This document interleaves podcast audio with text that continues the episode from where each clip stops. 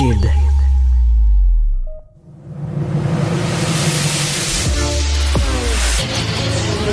Il manie l'idée, il manie l'idée.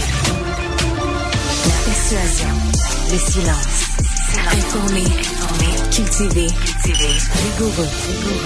Pour savoir et comprendre, Mario Dumont. Bonjour tout le monde, bienvenue à Cube. Bonne fin d'après-midi pour ceux qui nous regardent en, ou nous écoutent en direct. Euh, je vous parle tout de suite de Costco. Quand vous pensez à un géant comme ça, puis vous vous intéressez un peu aux compagnies, ou même si vous des fois acheter des actions sur le marché boursier, on se demande, on se demande toujours, une compagnie comme Costco, ça peut-tu encore vivre de la croissance? À un moment donné, si tu regardes ça, t'habites en banlieue de Montréal, je peux il y en a partout des Costco, sont déjà établis partout, les stationnements sont déjà pleins. Euh, ben, il y en ouvre encore au Québec, il en ouvrir un à Rimouski, mais c'est pas ça dont je vais vous parler aujourd'hui. Euh, il y en ouvre un, il y en a ouvert un au cours des dernières heures en Chine, dans le sud de la Chine, à Shenzhen. Euh, pas loin d'Hong d'ailleurs, ce qui fait que je pense qu'il y a des clients d'Hong qui peuvent avoir le goût de traverser. C'était complètement débile. En fait, l'évaluation des services policiers, c'est qu'il y avait 10 000 personnes en attente à la porte. Alors, pour vous donner une idée de l'intérêt, en fait, ça fait, c'est drôle, ça fait un peu penser à l'ouverture d'un McDo, du premier McDo en Russie. On est revenu en arrière parce que là, avec Poutine, euh, la, Russie a plus de McDo. McDo a fermé tous ses restaurants en, euh, Russie. Mais euh, oui, donc une compagnie comme Costco continue de gagner des clients. J'ai regardé les, juste vous donner une idée, en milliards, compte bien en milliards, pas en millions, en milliards, les revenus, pas les profits, mais les revenus, les ventes totales de Costco dans le monde. 2021, 196 milliards. 2022, 227 milliards. 2023, 242 euh, milliards. Et c'est pas fini. Hein? Donc, un nouveau magasin en Chine, et le moins qu'on puisse dire. Et ça aussi, c'est intéressant parce qu'on dit oh, les tensions, la Chine, les États-Unis, euh, jusqu'à quel point on peut continuer à faire des affaires. Mais tu te rends compte qu'il y a des multinationales qui sont pas là pantoute, s'installent en Chine, euh, comp compagnies américaines. Est-ce que les Chinois, l'opinion qu'ils ont des Américains, non, il y a un Costco qui ouvre à Shenzhen. il y a du monde, il y a quelque chose comme 10 000 personnes qui ont attendu, là, écoutez, ceux qui étaient les, les, les 10 millièmes dans le fil, j'ai pas pu trouver, on parle d'heures et d'heures d'attente pour réussir à traverser la porte du magasin. On va tout de suite euh, parler avec notre première invitée du jour. Euh, c'est elle qui animait il y a quelques minutes, mais maintenant, elle a changé de chaise comme, comme invitée. Sophie Durocher, salut. Bonjour Mario. Parce que euh, tu vas être à l'honneur hein, le dimanche soir, le créneau de télé le plus prestigieux de notre télé pour une grande entrevue que tu as réalisée au cours des dernières semaines. Alors, euh, le 27 novembre, j'ai fait une entrevue qui a duré trois heures avec Éric Lapointe. C'était la première fois qu'il accordait une entrevue à la télévision.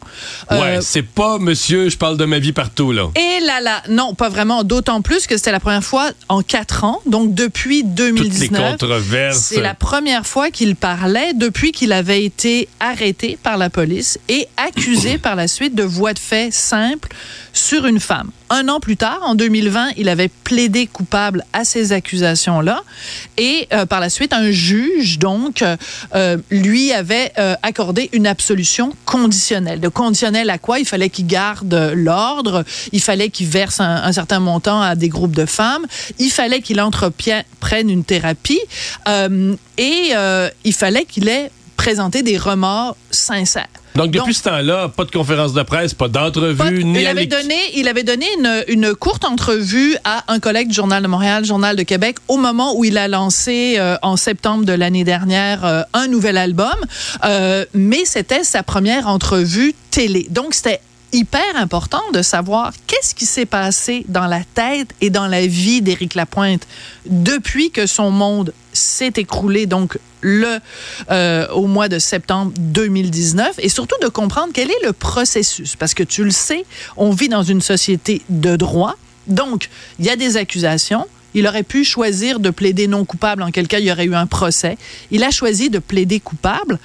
Qu'est-ce qui s'est passé dans sa vie depuis ce temps-là? Quel cheminement il a fait? Quel travail sur lui il a fait? Et c'est de ça qu'on a parlé excuse-moi, pendant trois heures de temps avec Mais de, de l'événement lui-même, l'arrestation, l'avant, On a parlé de oui. tout ça. On a parlé de tout ça. On a Parce fait... que c'est pas un parleux, là. Non. Oh non, ça, c'est pas un parleux. Mais là, il s'est assis devant toi. Et on a parlé du jour avant, on a parlé du jour même, on a parlé des jours suivants et des semaines qui ont suivi. On a fait ce qu'on appelle en anglais, excuse-moi de, de, parler en anglais, mais du play by play, vraiment comme quand on fait, quand séquence on regarde par séquence, séquence comment par ça s'est séquence. vécu. Exactement. C'était important parce que c'était important de faire une entrevue factuelle.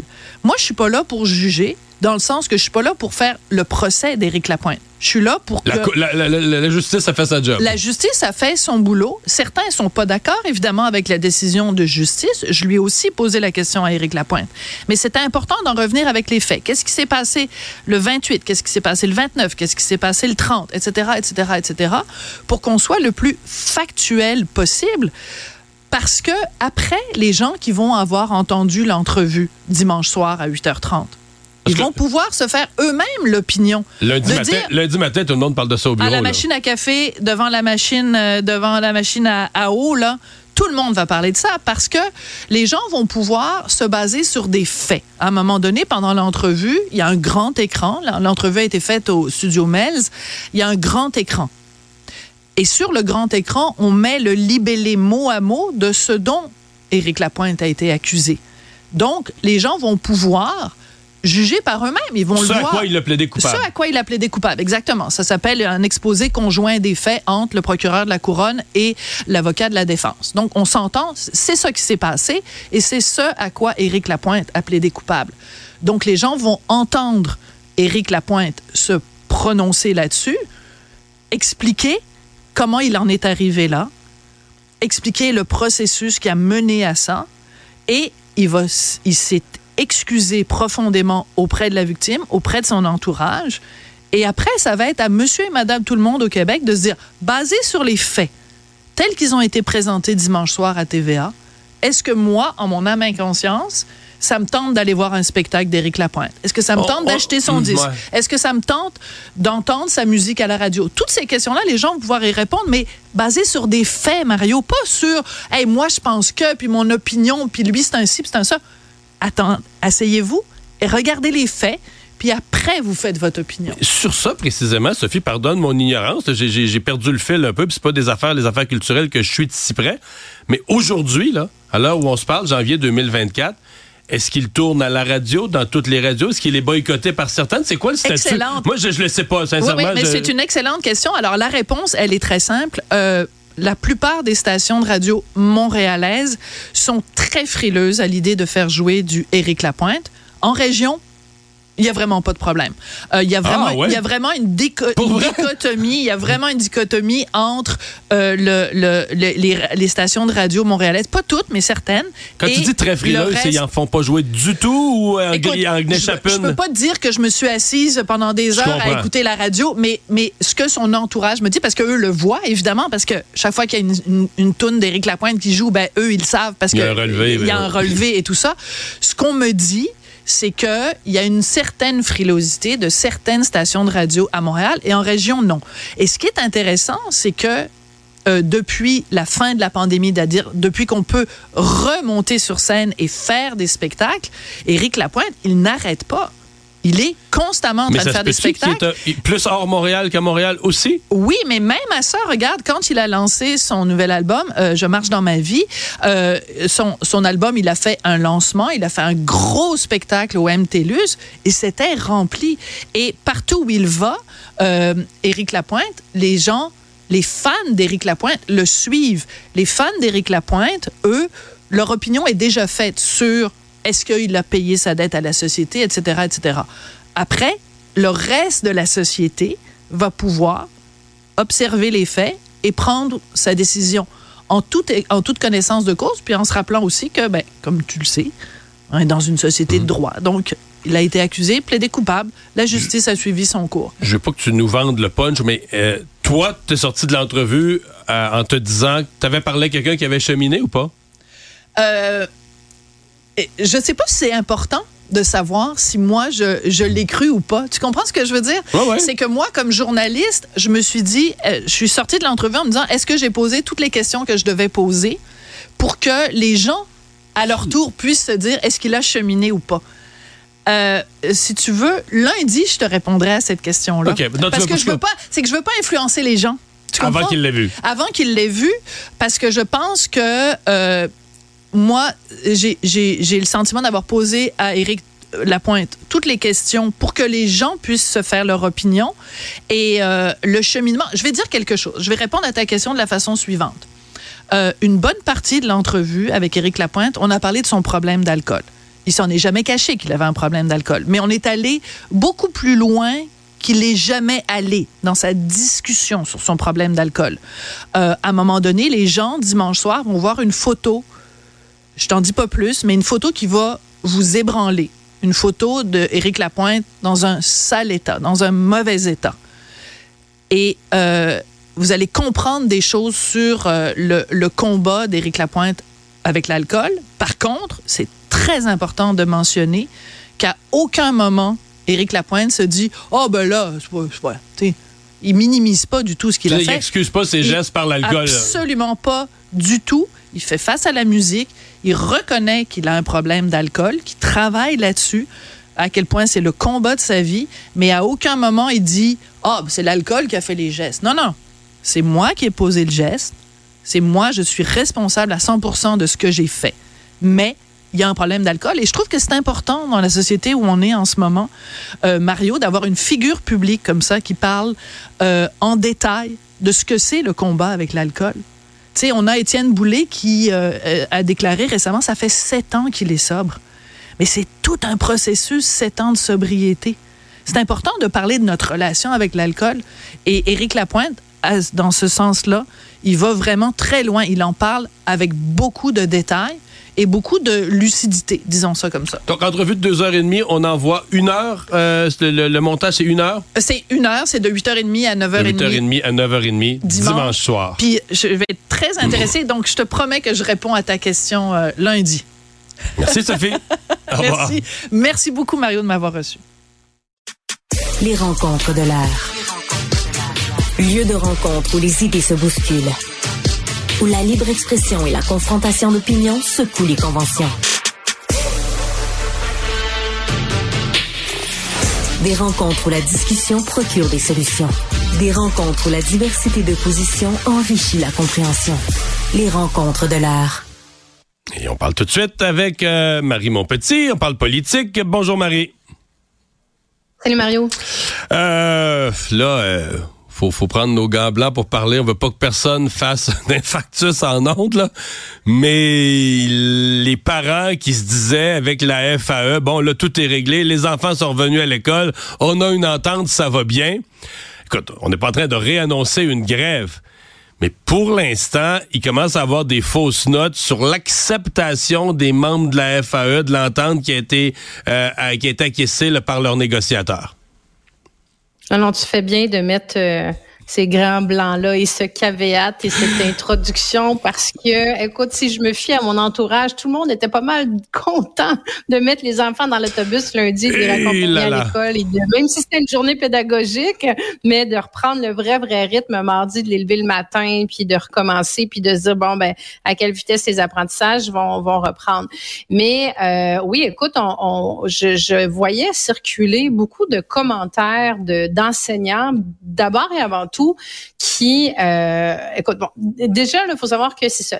L'entente de principe, elle va être présentée aux enseignants à partir euh, de, de, la semaine prochaine. Et euh, bon, tu sais, il y a, plusieurs, euh, il y a plusieurs syndicats différents. Et là, c'est présenté, si tu veux. Euh, tu sais, c'est pas, c'est pas, on réunit pas tout le monde du même coup. On présente ça, on laisse le temps de réfléchir, on en discute ensemble, on se fait une tête, puis après ça, on vote. Ça marche vraiment pas comme ça du tout, du tout là. Et donc, il y a neuf syndicats qui sont affiliés à la FAE qui vont présenter les offres à leurs membres. et là, il avoir vraiment un vote. Et là, ce qui contrarie beaucoup les gens, c'est pas le contenu, parce que le contenu, ils le connaissent pas. Et euh, ce qui contrarie les bon, tu sais, il y a toutes sortes de rumeurs qui sortent, mais c'est de savoir qu'ils vont se faire présenter ça, si tu veux, en soirée. Euh, je sais pas, là, on se réunit, Mario. Je te dis bon, ben à 18 hmm. h on a une réunion. Je vais te présenter ça, bing, bing, boom, sur un petit PowerPoint pendant 45 minutes, puis on va vous donner 10 euh, hmm. minutes pour poser des questions, y réfléchir, puis prendre votre décision sur vos conditions salariales. Ouais, mais Marie, il y a certains de, il y, a certains de leurs délégués syndicaux. J'en ai vu sur Twitter qui disent, ben sur X maintenant qui disent on l'a vu l'entendre, puis euh, il y a des points. Donc, c'est ça qui est compliqué. L'ensemble des membres l'ont pas vu, mais ce que je comprends, c'est que dans les instances, il commence à en avoir quelques-uns qui ont vu l'entente. Fait que là, ça démarre un placotage. Puis bon, on pourrait dire c'est peut-être les plus, militants ou les plus extrémistes qui l'ont vu. Mais il faut pas se fier, c'est pas l'opinion de la, de la majorité. Mais c'est des petits signaux quand même. Tu te dis, OK, ça passera pas comme du beurre dans le poil, là. Non, non, c'est ça. C'est, probablement les représentants syndicaux. Puis là, ça va commencer à circuler, Mario. Là. Dans les prochains jours, là, moi, je pense qu'on va avoir beaucoup d'informations parce que je voyais déjà des enseignants, justement, tu sais, qui mettent ça sur leur Facebook et compagnie, qui disent si quelqu'un l'a sous la main, moi, je la prendrais bien. J'aimerais ça la consulter pour être capable de, de me faire une tête avant la rencontre puis pouvoir me faire une opinion. Mais tu sais, quand ça, ça commence à circuler entre nous, on sait très bien que ça va finir par tomber tôt ou tard dans les mains d'un, d'un journaliste puis que tout le monde va être au courant. Mais ce qu'on entend, Bon, c'est vrai que tu as raison que si c'est les représentants syndicaux, c'est souvent ceux qui sont les plus euh, revendicateurs, mais euh, les enjeux sont quand même grands. Tu sais, si on enlève l'aspect syndical, il y avait l'aspect salarial, excuse-moi, il y avait tout l'aspect justement de la composition de la classe. C'est ça qui achoppait beaucoup les professeurs, les enseignants qui disent depuis des années, écoutez, euh, ça devient impossible d'avoir une classe de 23, de 25, de 28 élèves où on en a le, la moitié, voire des fois, tu sais, le deux tiers qui ont des enjeux particuliers de toutes sortes qui ont des besoins particuliers et euh, qui demandaient donc là c'est ça la grande question aussi à quel point les les les, euh, les, les, les représentants syndicaux qui sont sortis en disant on a une extraordinaire entente mais à quel point elle est vraiment extraordinaire une fois qu'elle arrive sur le terrain pour ceux qui enseignent. C'est là que ça pourra choper. J'ai deux questions pour toi. Je vais commencer par la première, puis je te la pose avec un sourire en coin parce que quelqu'un est rentré dans mon bureau tantôt à, à, à TVA, LCN un parent là, qui dit Mario, Mario, dis-moi que ça se peut pas qu'on retourne en grève, que la FAE retourne en grève, qu'on referme les écoles. Je te la repose à toi pour avoir ton feeling. Est-ce que ça se peut? Est-ce imaginable? Je dis même pas probable. Est-ce imaginable que l'entente passe pas, que les membres votent non à l'entente entre le gouvernement et la FAE et qu'on retourne en grève générale illimitée, la FAE, qu'on referme les écoles de, de Montréal, Québec et autres? Écoute, on, on, on, on, le souhaite pas. Je pense... Tu réponds lentement. Mais tu prends un grand respect. Non, mais c'est parce que y a, a... ça n'a pas de bon non, sens, je, je sais. C'est parce que j'ai, je, je trouve déjà, puis tu sais, on y viendra. Moi, je veux vraiment revenir à l'excellent texte que tu as publié euh, aujourd'hui, mais c'est parce que c'est, c'est tellement majeur les conséquences actuelles de la grève. Donc, imagine, puis tu là, oui, tu parles du calvaire des parents, mais là, sur, imagine s'il devait avoir des journées de grève supplémentaires. C'est difficile à prévoir, Mario, parce que il y a une règle de double majorité qui doit être respectée. Donc, faut non seulement que la majorité des neuf syndicats, donc au total, soit d'accord et approuve l'entente, mais il faut que la majorité des 66 000 membres de la FAE aussi adoptent l'entente. Donc, tu sais, est-ce que, puis euh, j'aurais beau dire, ben moi, oui, euh, tu sais, je, je l'ai pas vu l'entente. Euh, je, ce que je vois, c'est que la grogne demeure encore assez présente. si je me fie aux dernières ententes qui ont été présentées dans les derniers mois. Rappelle-toi la SQ, écoute, 21% d'augmentation, ils ont craché dessus, ils ont fusé l'entente. Rappelle-toi l'enjeu qu'il y avait eu il y a un an tout juste avec les ports, dans, dans les ports, pas les cochons, là, mais les ports euh, bateaux dans, euh, dans, en Colombie-Britannique où euh, il y avait une entente, puis on avait tout fait comme, oh, wow, bravo, il y a une entente, le dossier est fini, puis ça avait été rejeté par les syndiqués à l'heure actuelle. Donc, ça se peut que la mesure, elle n'a pas été aussi bien prise ou est-ce que les représentants syndicaux ont été pressés de se dire, OK, c'est Noël, on, on, a atteint les chiffres qu'on cherchait un petit peu au niveau de la, du salarial, mais j'ai l'impression que les enseignants regardent beaucoup, beaucoup aussi l'aspect organisation du travail. Donc, euh, je, j'ai pas de boule de cristal, Mario, pour répondre à cette question-là. J'imagine que c'est peu probable, mais c'est pas impossible. Ouais. L'autre question, est-ce que parce que là, tu avais deux syndicats d'enseignants. 60% des enseignants sont avec la CSQ. Eux, ils étaient dans le Front commun. Ils ont fait neuf jours de grève. T'as la FAE, bon, on le sait maintenant, 40% des enseignants. Eux, ils ont fait la grève générale illimitée. Ça a représenté 21 jours de grève, mais en tout, les enfants en ont manqué 24 avec les, effets combinés des, deux. Bon. Là, j'entends des gens de la FAE qui disent, ouais, mais nous, là, le sacrifice qu'on a fait est plus gros. On a sacrifié, en termes de paye, on n'était pas payé ces journées-là, on a sacrifié plus de 20 jours. Donc, si le sacrifice est plus gros, ben là, on s'attend que, euh, comme on dit, on a pressé le citron plus fort, on est sorti plus de jus, on a une meilleure convention. Alors, si tu te mets de l'autre côté de la clôture, le gouvernement, lui, il gère des écoles. Est-ce, qu'on va avoir des écoles où les enseignants ont plus de ci, moins de ça? Tu sais, c'est pas évident, là. Fait que là, je comprendrais que des membres de la FAE disent, mais là, finalement, on a à peu près la même chose. On a à peu près la même entente que l'autre syndicat on a fait deux fois et demi leur jour, le nombre de jours de grève, on a perdu plus de revenus. Est-ce que ça vient pas compliquer aussi l'évaluation que font les membres de la FAE de l'entente? Parce qu'ils l'évaluent, eux autres, non pas comme objectivement, mais ils l'évaluent avec comme échelle de mesure l'ampleur des sacrifices qu'ils y ont mis.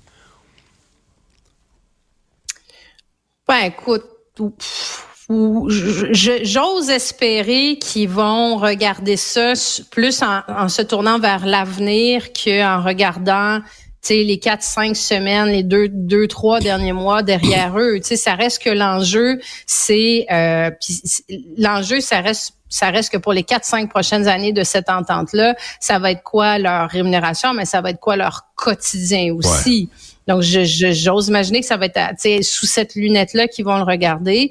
Mais c'est vrai que ça crée une drôle de, dynamique. Puis j'aimerais bien des fois, moi, être un petit oiseau pour voir des discussions, entre, entre, des collègues de travail, mais qui sont dans des syndicats qui sont pas les mêmes. Ça reste que c'est la FAE qui, oui, qui a porté l'odieux de la grève, mais qui a mis la pression aussi sur le gouvernement pour probablement permettre au Front commun, pas juste à la CSQ, mais peut-être à l'ensemble du Front commun d'arriver à signer aussi. Non, ouais, absolument. Pas tort, mais, mais... la conséquence, la conséquence de ça, c'est quand on va, quand les syndicats vont se retrouver en maraudage. Là, là les membres vont devoir choisir la prochaine fois à quel syndicat ils signent. Est-ce que tu signes avec la FAE? Qui, oui, probablement est celle qui a permis d'avoir les résultats possibles, mais qui t'a aussi mis dans une situation où pendant cinq semaines, tu n'as pas eu de salaire, ou tu vas avec celle qui a une stratégie plus légère, mais qui aurait peut-être pas donné de résultats. Tu sais, ça va être, ça va être intéressant de voir si ça va être payant ou pas pour la FAE. Et finalement, tu veux parler, oui, tu veux parler de cette euh, chronique que j'ai signée ce matin où je, pose la question, c'est-à-dire, euh, il y, a, deux droits qui techniquement étaient, euh, étaient en confrontation. Le droit de grève, qui est un droit fondamental reconnu, et le droit à l'éducation. Or, au fil des années, le droit de grève puis tous les droits syndicaux ont été, tu sais, les syndicats sont allés à répétition devant la Cour suprême, ont obtenu gain de cause en Saskatchewan en 2015, comme quoi le droit de grève est un, un droit sacré. Et ce que je fais valoir un peu tristement ce matin, c'est que le droit à l'éducation, est-ce qu'on avait le droit de fermer les écoles? Est-ce que les enfants ont le droit à leurs 180 jours d'école dans une année? Mais le droit à l'éducation, il n'y a aucun comité de parents qui l'a jamais fait valoir. Il n'y a aucun gouvernement qui le fait valoir. Dans le fond, le droit des enfants, personne ne le fait valoir. On peut pas dire, on peut pas se prononcer ou s'avancer à dire qu'est-ce qu'aurait dit la Cour suprême personne plaide pour le droit des enfants à, à l'éducation. Donc, tu as deux droits qui se confrontent, mais un qui a été plaidé, hein, où on a mis la Cour suprême devant l'obligation de se prononcer, alors que le droit à l'éducation, pas vraiment, c'est un droit qui est là, qui existe en théorie, mais que personne ne fait valoir. Ah non, puis tu fais un parallèle dans, dans, ton article, Mario. Tu dis, tu sais, les, les chevreuils de Longueuil, il y a des gens qui se sont levés. Ah ouais, Maître Goldwater, jusqu'à la cour d'appel. Oui, Maître Goldwater, puis qui ont pris leur défense et tout. Écoute, tu as Égide Royer qui a un petit peu soulevé la question du que l'école devrait être un service essentiel parce que lui, en plus de ça, moi, je l'avais même reçu en entrevue, puis il me disait que à quel point il y a des élèves, euh, c'est une question de, de, de sécurité. Là. Ça va même au-delà de l'éducation lui, il, c'est hmm. sûr qu'il traite des enfants qui sont très vulnérables, qui sont dans des quartiers plus difficiles. Puis il dit l'école, c'est une, c'est une sentinelle. Il y a une relation qui se met en place entre l'enseignant, entre l'élève, tout ça. Donc, euh, mais écoute, il s'est fait ramasser euh, avec un paquet de lettres ouvertes à droite, à gauche sur le sur le droit de grève. Euh, tu sais, moi, Mario, là, j'en, j'en démarre pas. Là, cinq semaines là, pour puis puis là, tu sais, on le recontextualise là, mais tu sais, je regardais Bernard Drinville qui a commencé à parler des examens ministériel des secondaires 4. Je t'en ai parlé beaucoup, ça. Mais ces élèves-là, c'est ceux qui sont fait annuler leur examen ministériel à la fin de leur sixième année à cause de la pandémie ce sont les mêmes élèves là, qui se retrouvent à pas avoir eu cinq semaines d'école, alors qu'on droit que on dit que le droit c'est fondamental, le droit à l'éducation c'est fondamental. On a un premier ministre qui nous dit que l'éducation c'est sa priorité, que l'éducation c'est un service essentiel, mais qu'on peut faire, on peut, tu sais, donc il, faut aller plus loin dans cette réflexion là. Ça n'a pas de sens qu'il puisse. Puis, tu sais, moi j'ai travaillé dix ans dans un syndicat, j'en suis là du droit de grève, là, mais tu peux pas je, je, je ne peux pas imaginer qu'on puisse se retrouver une deuxième fois dans une situation où on aurait des élèves qui n'auraient pas eu d'école pendant 20 ans en pensant que ça aura pas, pendant 20 jours, excuse-moi, en pensant que ça n'aura pas de conséquences sur le reste de leur avenir, là. Et donc de toute la société. Marie, merci beaucoup. Bonne fin de semaine. Merci à toi aussi.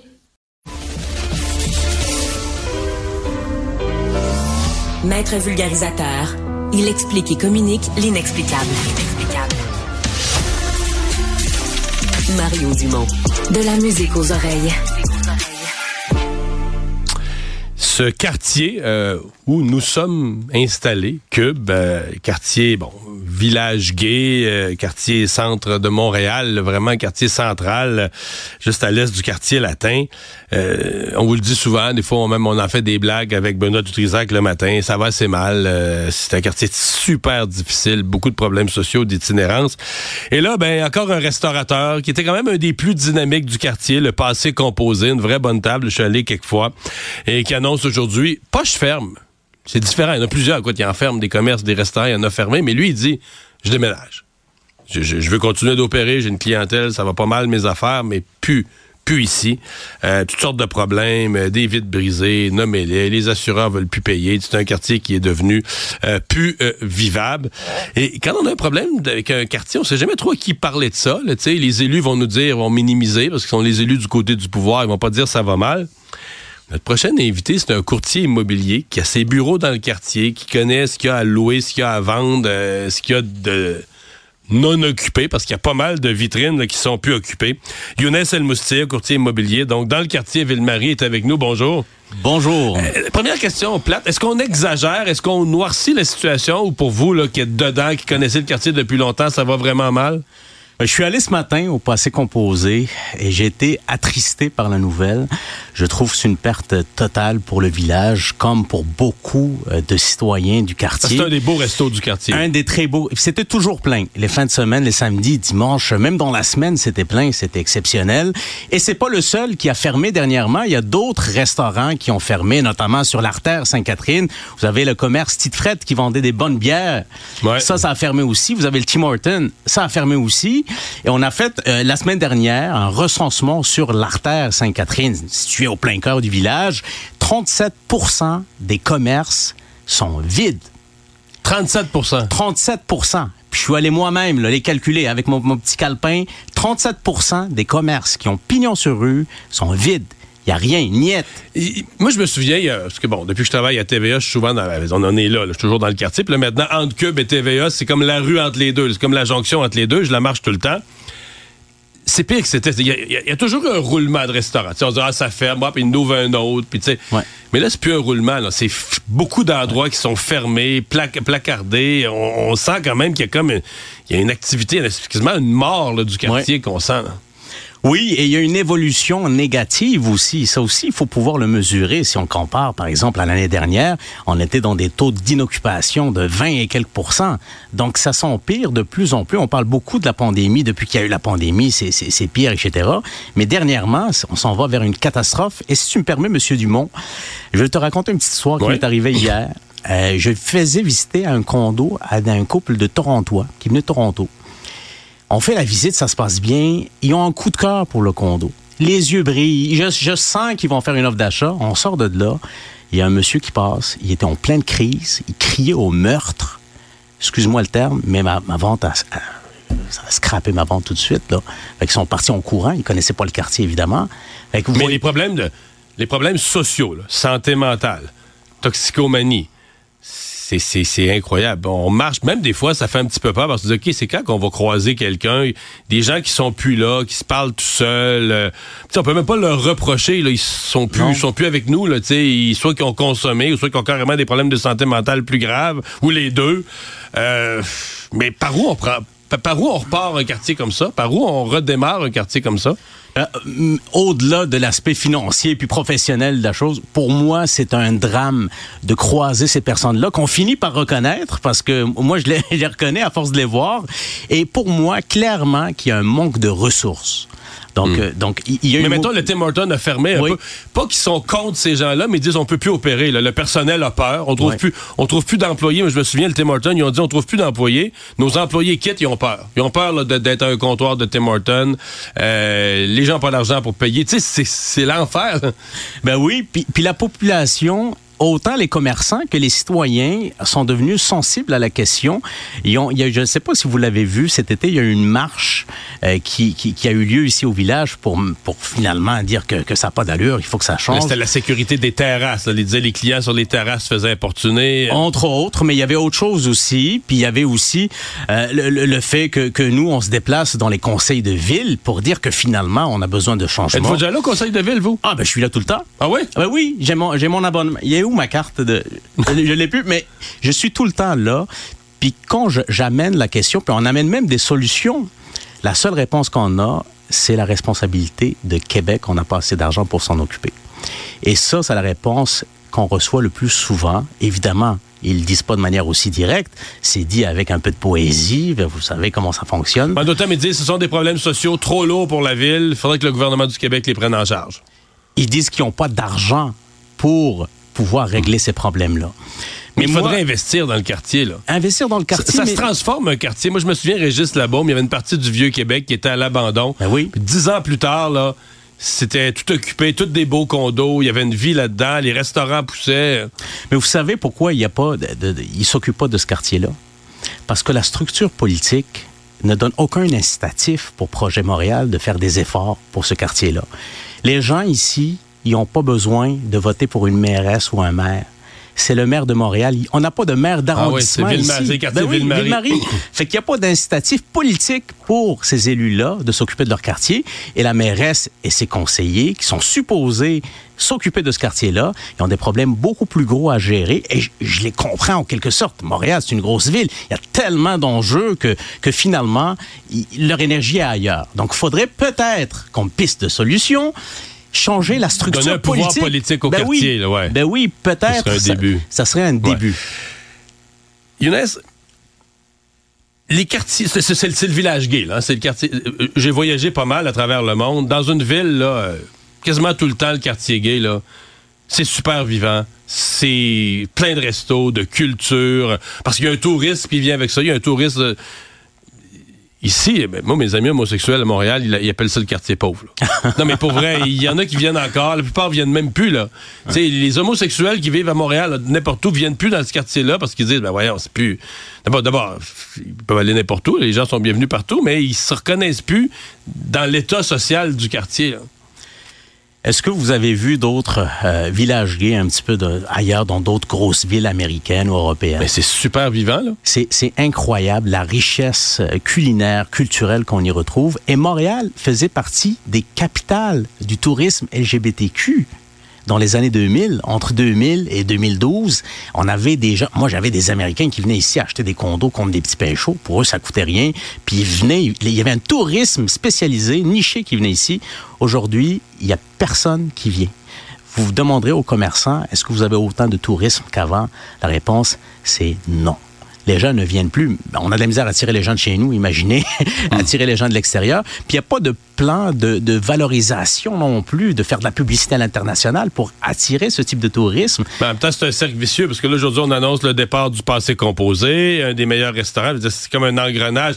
Fait que les autres restaurants pas pires se disent, ouais, on, on est de plus en plus isolés, on est tout dans le bon quartier? Il faut que quelque chose arrive parce qu'à un moment donné, euh, tu vas avoir un effet, tu sais, l'espèce de fait d'effet d'entraînement inverse, l'effet d'entraînement par le, vers le négatif. Là. Ouais. Il va falloir qu'il y ait des, des actions qui sont concrètes qui, qui doivent être faites. là. C'est ça, ça. Puis, puis là, on arrive à un point qu'on n'a pas le choix de, de, de faire quelque chose. Les citoyens ont besoin d'un partenaire public. Les citoyens, les commerçants font des choses, ils essayent de travailler de leur côté pour améliorer la situation, mais on a absolument besoin d'un partenaire public qui soit impliqué, qui mette les ressources nécessaires pour remettre en vie ce quartier. Younes Al-Moustir, merci d'avoir été avec nous. Bonne chance. Un Au plaisir. revoir. Les affaires publiques n'ont plus de secret pour lui. Les vrais enjeux. Les vraies questions. Les euh, commentaires sont nombreux hein, sur le village à Montréal. Sur la messagerie texte, on nous dit entre autres, euh, Valérie Plante a dit qu'elle avait réglé le problème du quartier avec les murales. Euh, Et, ouais. le problème est devenu intolérable. La mairesse doit sortir de l'inaction. Mais en contrepartie, j'ai vu d'autres commentaires aussi qui disent, par exemple, que tout le monde a droit à sa place au soleil, même ceux qui obscurcissent le ciel des autres. Ben, tout le monde a droit à sa place. C'est-à-dire que les gens qui ont des problèmes de santé mentale, par exemple, ont certainement leur place dans la société. Mhm. Mais est-ce que c'est leur place, par exemple, quand ils sont dans la rue, qui sont perdus, qui sont intoxiqués, qui sont en crise, Qui qui, font, qui peur aux gens qui mangent sur une terrasse, qui font fuir les touristes d'un quartier? Ben, c'est pas souhaitable. Excuse-moi, mais c'est pas souhaitable. Je pense pas qu'eux sont bien. Et donc là, il faudrait que quelqu'un en prenne soin. Il faudrait, il y a comme, c'est comme le, mais le quartier ici, c'est comme la démonstration de tous les problèmes sociaux d'une ville, puis que tu as laissé traîner, puis que tu t'en es pas occupé. Moment donné, ça se ramasse beaucoup autour d'un même quartier. Je comprends bien que c'est pas pas un seul facteur ou une seule action qui va remettre ça à l'endroit là. 1-877-827-2346, c'est votre moyen pour nous rejoindre en direct ici dans les studios. Donc, vous pouvez nous texter à ce numéro-là, vous pouvez nous appeler, vous pouvez nous envoyer aussi euh, des courriels au studio cube.radio. Je regardais ça tantôt, on est chanceux, les précipitations sont, sont pas encore commencées. Je pense qu'on va avoir un retour à la maison pas trop compliqué, mais euh, demain, on s'attend donc à, une pas pire tempête ici au Québec. Je pense que ça va réjouir les stations de ski parce que je ça va pas, là. Moi, ce matin, dans ma boîte courriel, je recevais des rabais sur les diverses passes. Habituellement, on on fait ça plutôt en fin de saison ou encore au mois d'octobre. Mais justement, Alexandre Dubé a parlé ce matin avec José Cusson, qui est directrice des communications marketing de l'Association des stations de ski du Québec. Puis la vérité, c'est qu'il y a 50% moins d'achalandage sur les pentes de ski du Québec cette saison. Donc, ça sera clairement pas la meilleure. Mais, à mon avis, on va avoir un week-end assez occupé. Donc, si vous voulez réécouter l'entrevue d'Alexandre avec Madame Cusson, ben, vous allez au cube.ca dans la section radio ou encore sur l'application Cube. Vous allez retrouver euh, tous nos balados, toutes nos entrevues, tous nos segments, évidemment. Et je rappelle que vous pouvez maintenant vous abonner à la chaîne Cube, la chaîne télé. Profitez-en pour faire ça ce week-end, l'ajouter à votre forfait sur Elix, maintenant disponible sur le canal 70 et au Club Illico au 651.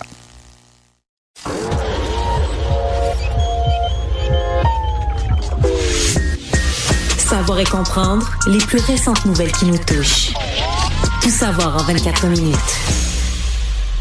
Bienvenue à Tout savoir en 24 minutes. Bonjour Mario. Bonjour. C'est une nouvelle qui a pris de court un peu tout le monde dans le paysage médiatique, dans le paysage québécois en général. Aujourd'hui, un décès que t'as peut-être pas nécessairement entendu, celui du commentateur psychiatre Pierre Mailloux, mieux connu sous le nom du Doc Mailloux, qui est décédé aujourd'hui à l'âge de 74 ans à Trois-Rivières après avoir reçu l'aide médicale à mourir. là. Donc, on comprend que c'est une complication On parle d'infection rénale sévère euh, qui a dégénéré depuis déjà là, trois semaines. On savait qu'il était absent là, du paysage médiatique puis des Oui, puis émissions. sa collègue José Arsenault, avec le- lequel il travaillait, je pense, sur un balado, avait quand même publié il y a une couple de jours qu'il était pas en onde puis que c'était grave. Là, avait laissé...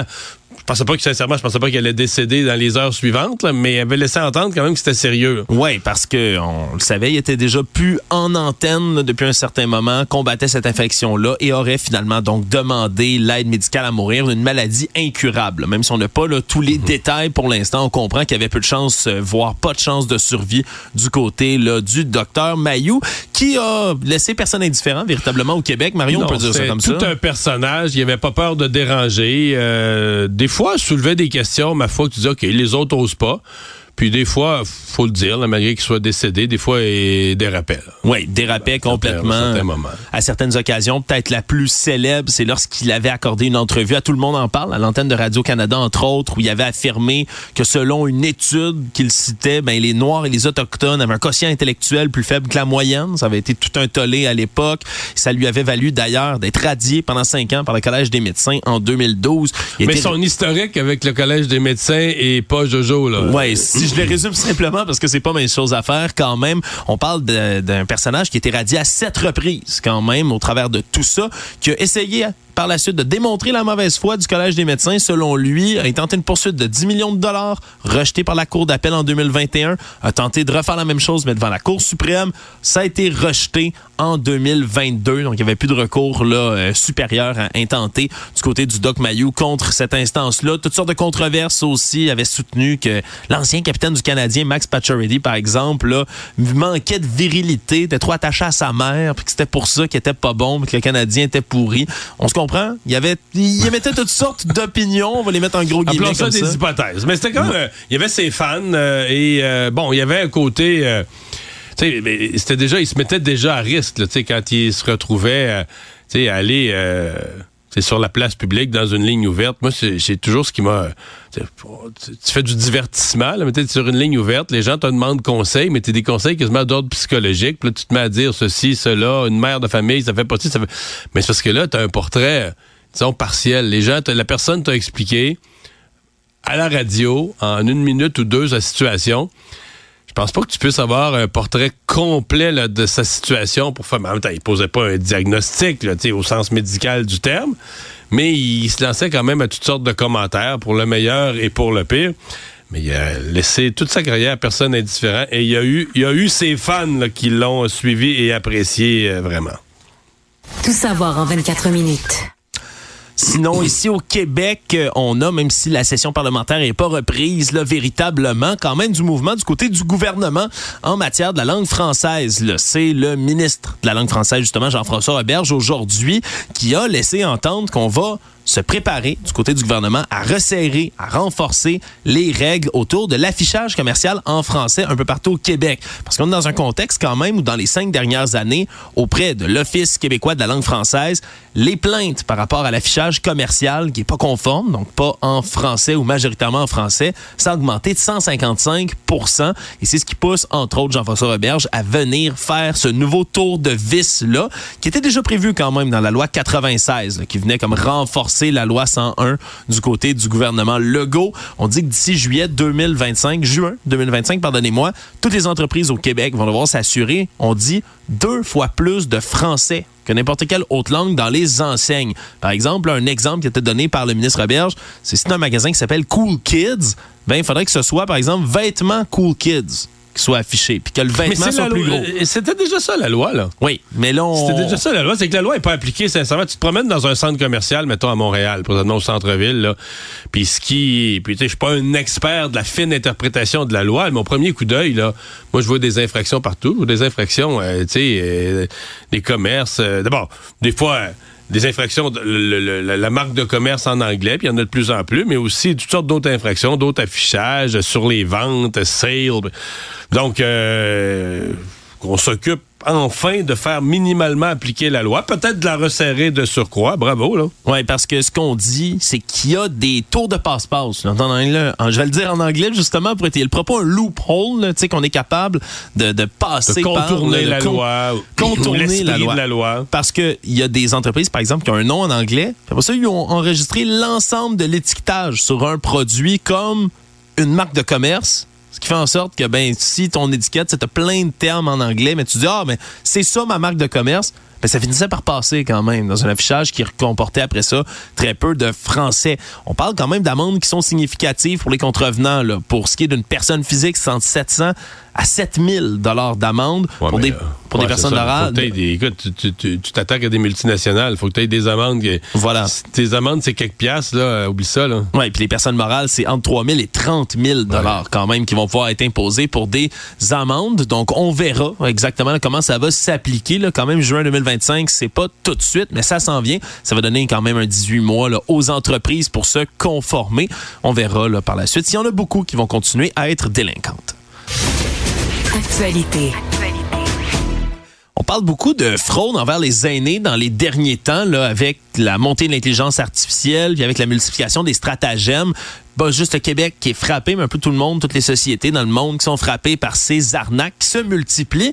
Mais on a quand même du côté de la police, ben des enquêtes qui finissent par aboutir et c'est le cas cette fois-ci alors que Bianca Letourneau, une femme de Joliette de 29 ans, a été arrêtée par la police qui a fini par l'épingler pour des fraudes entre janvier et mars 2023 qui sont nombreuses. On parle non seulement de plusieurs municipalités, Saint-Gabriel de Brandon, Saint-Félix de Valois, Joliette, Trois-Rivières, l'Assomption, Terrebonne, Drummondville, Shawinigan, toutes sortes de municipalités où elle sévissait, mais c'est pas moins là, de 41 dossiers de fraude dans, dans trois mois au Contre début des de l'année aînés, 2023. toujours. Contre des aînés, et la moyenne de ces victimes, Mario, là, on parle de 53 victimes au total, moyenne d'âge 80 ans. La moyenne. Est-ce qu'on a des détails sur son, son stratagème à elle? On- Oui, son modus operandi, elle faisait là, ce qu'on appelle euh, d'un d'un représentant d'institution financière. là. Elle allait faire un faux représentant. Donc, elle est appelée avec l'aide de deux de ses complices qui sont pas arrêtés pour l'instant, mais des arrestations qui pourraient survenir très prochainement. Ils appelaient, faisaient semblant d'être quelqu'un de la banque, appelaient la personne âgée, il y a un problème avec votre compte, on a besoin que vous nous donniez des informations privilégiées pour être capable d'accéder à votre compte puis de régler tout ça. Évidemment, on parle de carte bancaire, on parle de NIP, on parle de toutes sortes d'informations confidentielles qui permettent d'accéder au compte. Et à ce moment-là, ben rapidement, on vidait le compte en banque, on faisait toutes sortes d'achats frauduleux avec les cartes. Le temps d'avoir annulé tout ça, ben l'argent était parti. On parle de pas moins de 160 000 dollars qui ont été détournés d'aînés âgés et vulnérables. Et ce qui est intéressant dans cette Mais parce histoire-là, que souvent, euh, ce genre de fraude-là, on se dit, ah, c'est des gens qui sont installés à l'autre bout du monde. Non, là, c'est une fille de 29 ans de Joliette. ouais, parce que ça arrive a des stratagèmes Ouais, comme ouais, ça ouais, opérés de d'autres pays. Mais, pas cette fois-ci. là. pas cette fois-ci. Et elle, avec ses complices, ben, aurait sévi, je le dis à de nombreuses reprises, mais ce qui a réussi à la faire épingler, finalement, ben, c'est les cheveux de Madame Bianca Les Tourneaux. Pourquoi? Parce qu'elle a les cheveux d'un rouge éclatant. Tu sais, des cheveux teints là, vraiment rouge écarlate. Et c'est comme ça qu'on a pu la relier à toutes sortes de dossiers parce qu'il y avait plein d'aînés qui, au final, étaient peut-être mélangés par rapport à la personne. C'est... C'est sûr, tu es confus lorsque, lorsque tu te fais appeler pour un stratagème comme celui-là, mais c'est les cheveux. Hein? C'est vraiment la caractéristique dont on se souvenait. Oui, c'est une jeune femme, des cheveux rouges, des cheveux rouges, des cheveux rouges. Puis c'est finalement ben, ce qui a mis la puce à l'oreille des enquêteurs qui ont pu l'arrêter. On parle de pas moins de 44 chefs d'accusation en matière de fraude qui vont tomber contre cette jeune dame-là. Donc, euh, enfin, il y a des gens attrapés dans certains de C'est ces le genre dossiers. de procès qu'il faudra suivre parce que si on veut, euh, si on veut arrêter la fraude contre les aînés, tu sais, c'est, je, je- sais que le commun des mortels pense pas comme ça. Le commun des mortels dit, ben là, tu, tu fais pas ça un crime, puis tu voles pas le monde. Ouais. Mais à partir du moment où tu acceptes de voler, où tu acceptes d'aller de ce côté-là des choses, moi, des personnes âgées, je m'en fous, me leur vider leur compte de banque, c'est que là, t'es plus dans la morale. là. T'es passé, t'es l'étape de la morale. Là, tu te retrouves avec des gens qui vont faire carrément, ils vont mettre tout ça dans la balance. De dire, bon, ben là, tant d'argent, puis si je peux faire tant de prison ou tant, ben, tu sais, puis on va accepter, pour un certain montant d'argent, on va accepter une certaine conséquence. Fait qu'il faut que la justice soit si sévère que les personnes qui ont le goût de faire ça se disent, non, là, je veux dire, euh, on va pas passer des années en prison pour euh, 50 000 piastres, ou, tu sais. C'est- je, je sais que notre justice pense pas comme ça, mais il faut que la justice se mette à penser, dire, non, non, il faut, pour que les gens le fassent plus, parce que là, t'es pas devant un crime. C'est pas comme quelqu'un, mettons, qui fait une crise de rage puis qui commet un crime violent. Ça, euh, ça va toujours arriver. La personne perd le contrôle de ses émotions. Non, non. Ça, c'est des calculateurs, là. Ouais. C'est des petits bandits, des calculateurs, veulent faire de l'argent, frauder, une stratégie, tout ça. Et ils- ils font, dans leur calcul, ils vont le mettre. De dire, là, au Québec, présentement, on le sait, tout le monde se dit, mais ouais, c'est peu importe, si je me fais prendre là, un crime de même, tout ça, sans violence, tu sais, je vais faire... Ça va être une tape ses doigts, je vais bien à la m'en sortir, limite, puis une coupe de semaines de, une couple de semaines de prison, mais pour des centaines de milliers de dollars, ça vaut ça, tu sais. Fait que c'est ça qui, on peut, on peut plus rester dans ce régime-là. Je vais suivre ce dossier-là, c'est certain, dans les, les mois à venir. Tout savoir en 24 minutes. Une autre histoire assez ahurissante qui nous parvient là, des mois après le décès d'une dame, une grand-mère de 78 ans qui est décédée à l'hôpital de Saint-Eustache alors dans le mois de juin dernier, alors que ben, tout semblait bien aller pour cette dame-là. là. On parle d'une dame qui, selon sa fille, sa petite fille, était en forme, marchait plusieurs heures par jour, euh, était pas du tout là, sur le point d'avoir des complications de santé sévères Là, c'est fait une fracture. se fait une fracture. Elle tombe là et transportée à l'hôpital de Saint-Eustache vers 15 heures le 23 juin dernier. Elle s'est fracturée la hanche et là, elle passe du temps sur une civière. Peut-être une situation qu'on va se dire, bah, c'est date, malheureusement on normal. pas, là. ouais, c'est ça, on est habitué. 30 heures sur une civière. Le problème, c'est que la dame est sur la civière, peut pas se déplacer, on se comprend, fracture d'une hanche, mais reçoit ni à manger, ni à boire, reste sur place. On lui donne des médicaments pour la douleur, mais that's it. Reste sur, sur sa civière et finalement se fait opérer le lendemain, là, le 24 juin, mais à 22 heures. Là, on parle 30 heures de temps sur la civière. Le problème, c'est qu'on n'arrêtait pas de lui promettre que la dame, elle, serait opérée dès minuit le soir, au maximum le lendemain Ok, donc, matin. on lui donnait pas à boire ou à manger pour la garder à jeun. Voilà. Pour la chirurgie. pour la chirurgie. Et là, les proches de la dame en question ont relancé là, une dizaine de fois le personnel de la santé qui leur disait ben, c'est le système, madame, malheureusement, on peut pas faire grand-chose. Et là, au moment où madame Abouchard, euh, celle qui est dé- malheureusement décédée, Annette Abouchard, ben, elle semble confuse juste avant l'opération. On se comprend, pas manger depuis un bon bout, pas l'air de bien aller. Et c'est finalement pendant l'opération que l'équipe soignante découvre une embolie graisseuse. La dame est transférée aux soins intensifs et finalement, le 6 juillet, après une semaine, elle décède de ce cas-là. Le problème, c'est que là, ben, la famille, elle, porte plainte au 6 des Laurentides pour savoir exactement ce qui s'est passé et on confirme quelque chose en coulisses. Les délais administratifs ont vraiment retardé la prise en charge. Puis on un délai administratif, là, on le sait que c'est, ça peut sembler figuré de dire que le système de santé, c'est archaïque, puis qu'on a encore des problèmes de transmission d'informations. C'est parce que le 6 a une requête en orthopédie le 23 juin, le soir, mais par fax.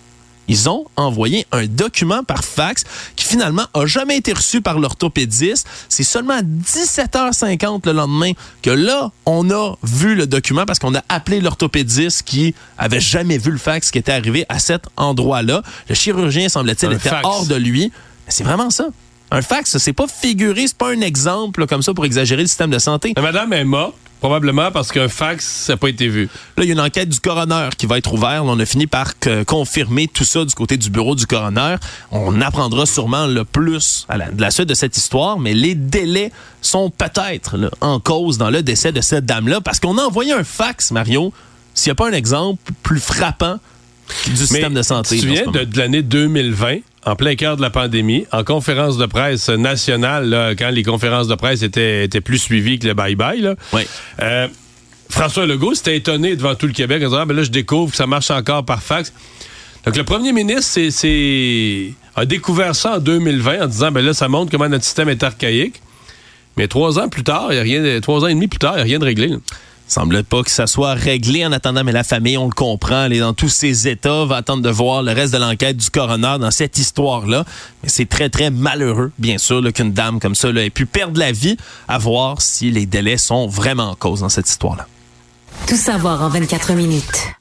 Alors qu'on attend une tempête, là, pas plus tard que samedi sur le Québec, on parle d'un autre 40 cm de neige pour certaines régions, ben, on est encore aux étapes de déneigement puis de déglaçage dans la ville de Montréal. Aujourd'hui, la mairesse Valérie Plante qui a dû euh, prendre la parole pour demander à ce qu'on aille saler, saler, saler les trottoirs de la ville. Je répète les mots de la mairesse Plante, alors qu'en ce moment, on constate une augmentation monstre des blessures liées aux chutes sur les trottoirs. là. Que constate Urgence Santé par son nombre d'a- d'appels pour des ambulances. Hey, hier, Urgence Santé ont dû déclencher un plan d'urgence. C'est pas rien, là. Un plan d'urgence pour faire face aux appels qui se multipliaient dans la métropole. On a même invité les citoyens à pas composer le 911 s'ils se plantent puis s'ils se font très mal, s'il n'y a pas de danger pour la vie. Ni plus ni moins, là. OK, c'est une fracture. Appelez pas le 911, on a trop d'appels. C'est quand même... C'est quand même quelque chose de, de voir que ça arrive en ce moment dans la métropole, surtout Mais que... moi, j'ai, c'est drôle parce que à LCN, le matin, là, je vais pas me tromper de jour, le matin qu'il y a neigé, mercredi, hein, il y a neigé beaucoup. Oui. Euh, à Montréal, ça a fini par de la pluie. Là, durant la nuit, ça s'est transformé en pluie. Et on a reçu le M. Sabourin, souviens même de son nom, le porte-parole des travaux à Montréal. Oui. Qui insistait, sans même qu'on pose la question, euh, on lui parlait de, déneigement, de l'état de la ville, après cette tempête qui avait tombé durant la nuit, puis la pluie. Il avait dit la priorité, c'est les trottoirs. On veut ramener, là, avant toute autre chose, tous les trottoirs sur le béton. Avant de commencer l'opération de déneigement, tu dis, OK, c'est vraiment une ville. Pas parce qu'ils n'ont pas pensé, ou pas parce qu'ils l'ont pas mis en priorité, sans qu'on lui pose la question. Le type nous dit, c'est ça la priorité, mais la priorité n'est pas exécutée. C'est-à-dire que dans l'exécution, il y a, il y a un engrenage quelque part qui marche pas. Là, parce Ouais. que ça fait... y y soyons honnêtes, il y a des rues où c'est correct. Ben oui, c'est Il y a c'est des pas uniforme partout. Il y a des rues où c'est correct. Mais il y a des coins où ça fait dur, pas à peu près. Oui, puis ça cause euh, toutes sortes de blessures. Puis on verra qu'est-ce qui va se passer avec les nouvelles précipitations qui vont tomber sur la ville de Montréal Ouais, parce que bientôt. là, ça repart la nuit prochaine. il reste fort à parier qu'il y a beaucoup de pères Dieu qui vont être fixés sur la gestion de Mme Plante là, pour cette nouvelle tempête. Savoir et comprendre, tout savoir en 24 minutes. Dans les affaires judiciaires, un des pires pédophiles du Québec, celui qu'on baptise là, Monsieur Luc X. On ne dit pas son nom de famille, bien évidemment, pour protéger l'identité de sa fille, fille dont il a euh, été reconnu coupable en 2005 et condamné à 15 ans d'incarcération pour avoir là, fait des viols répétés sur son enfant de 4 ans, filmé l'agression de sa jeune fille pour ensuite revendre le tout sur Internet, revendre toutes sortes de pornographie juvénile, entre autres impliquant des enfants, voire même des jeunes bébés dans des scènes sexuellement explicites. Et en 2005, il avait été condamné à 15 ans d'incarcération. Or, ce qu'on a appris par la suite, c'est que M. Luc X, à peine trois mois après avoir été euh, déclaré coupable, ben, a récidivé, lui, et retourné chercher des documents qu'il avait cachés dans un GPS, des documents de pornographie juvénile, au-dessus de 1013 fichiers de pornographie juvénile qui se cachaient dans le GPS, qui était retourné chercher et qu'on avait, donc on l'avait épinglé sur le fait. Mais maintenant, le trois mois après avoir été déclaré coupable de la récidive, ben, ce pédophile court le risque d'être étiqueté comme délinquant dangereux à contrôler. Hein? Puis un délin- là, si lui, il l'est pas, euh, Ben, qui, qui va l'être? ben, c'est une bonne question parce que, comme on, évidemment, l'accusé, par le biais de ses avocats, s'oppose à ce que cette étiquette-là lui soit assignée, mais il va y avoir tout, tout un débat parce que. T'as si- agressé ton propre enfant, t'as filmé ça, t'as vendu ça, t'as fait de la prison, de la minute que t'es ressorti, t'es retourné chercher du matériel que t'avais caché des années avant. Et qui impliquait encore sa fille. là. C'est du matériel qui avait tourné à ce moment-là. Je veux dire, excuse-moi, mais si ça, veut- si ça veut dire quelque chose dans la justice québécoise, canadienne, délinquant euh, sexuel dangereux, euh, si lui, il l'est pas, qu'il l'est, là. Oui, parce que si on est étiqueté comme ça, comme délinquant dangereux, ben ça fait en sorte qu'on, lorsqu'on rentre dans un pénitencier, il- il- ça se peut qu'il n'y ait pas de date de sortie. là. C'est presque l'une des seuls, l'un des seuls moyens de garder quelqu'un à quasi perpétuité, je vais le dire comme ça, dans le système carcéral québécois et canadien. Donc, on pourrait évaluer par des experts le comportement de cet homme-là pour voir s'il est dangereux, pour voir si ben, il y a des chances de se remettre, de se réhabiliter un jour, mais il pourrait de manière effective rentrer dans le pénitencier pour ne plus jamais en sortir. Donc ce sera à suivre là, le débat autour de cette étiquette de délinquant dangereux à contrôler dans ce cas-ci. Économie. En ce moment, pour plusieurs petites et moyennes entreprises, ben, c'est euh, la course contre la montre qui commence alors qu'il y a à peu près 165 000 entreprises québécoises. 165 000 entreprises qui vont devoir rembourser le prêt d'urgence de 40 000 du fédéral, le fameux CUEC, qui avait été donné pendant la pandémie. Ça peut sembler derrière nous ou un peu loin, mais c'est parce que ces prêts-là, ils doivent être remboursés d'ici les six prochains jours. C'est le 18 janvier qui est la date butoir maintenant pour avoir remboursé au moins, là, comme on dit, une partie du prêt. C'est 60 000 qu'on a donné, c'est 40 000 qu'il faut avoir remboursé. Et dans certains cas, si on, ouais, si tu rembourses la totalité, c'est parce que tu as un congé de 20 000. T'as comme un, si tu rembourses, le gouvernement te donne un cadeau de 20 000. Mais si tu rembourses pas, ou si tu rembourses partiellement, Tu as trois ans pour tout rembourser au complet. le veut 60 000. Oui. Le plein montant. Et une des choses que des gens pourraient faire, c'est de dire, bon, ben, je vais rembourser le gouvernement, je vais le réemprunter.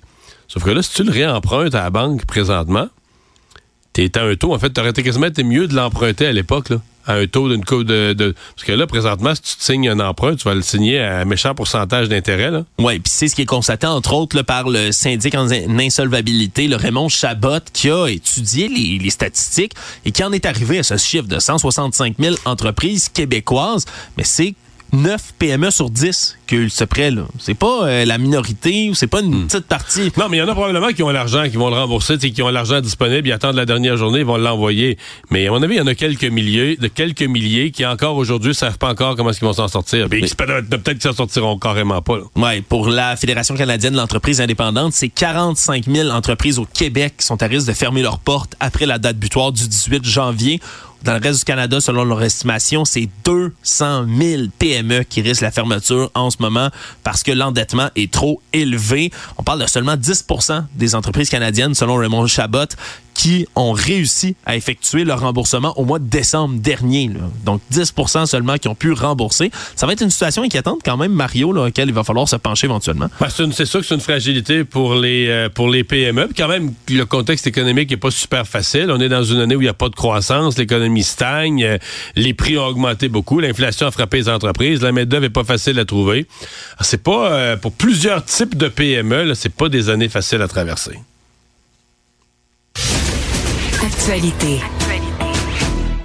On suit évidemment beaucoup ce qui se passe au niveau des actualités internationales au Moyen-Orient, alors qu'hier soir, les États-Unis et le Royaume-Uni ont bombardé le Yémen pour viser les Houthis, un groupe qui, depuis déjà là, plusieurs semaines, s'effectue à faire ben, ce qu'on peut appeler de la piraterie, ni plus ni moins, mais aussi Dans la mer Rouge. Dans la mer Rouge. là. Piraterie, frappe, euh, on vient de causer toutes sortes de problèmes face au trafic maritime international qui circule par la mer Rouge. Et en réplique à tout ça, ben, Washington et Londres ont signé une déclaration commune avec l'appui du Canada, de l'Australie, du Bahreïn, entre autres, le huit alliés qui sont venus appuyer cette frappe, qui ont fait, là, on parle 73 raids différents, on parle de 5 personnes tuées, 6 blessés du côté du Yémen, où il y a eu aujourd'hui de très fortes réactions. On parle de centaines de milliers de personnes qui ont pris la rue en demandant justice et vengeance face aux Américains et aux Britanniques qui ont mené de telles frappes. Le président américain Joe Biden, lui, parle d'action défensive qui a été menée.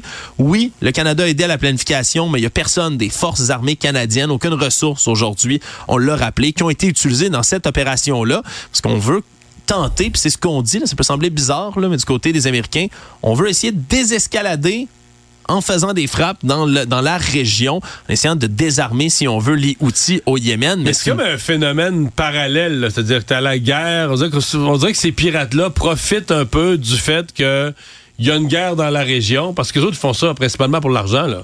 C'est Ouais. des, pirates, c'est des voleurs. Là.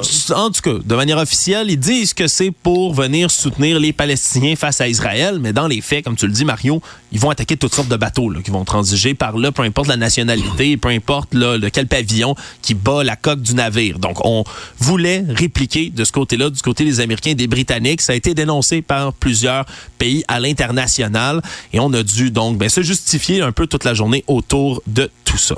Résumer l'activité en 24 Le minutes, c'est mission accomplie.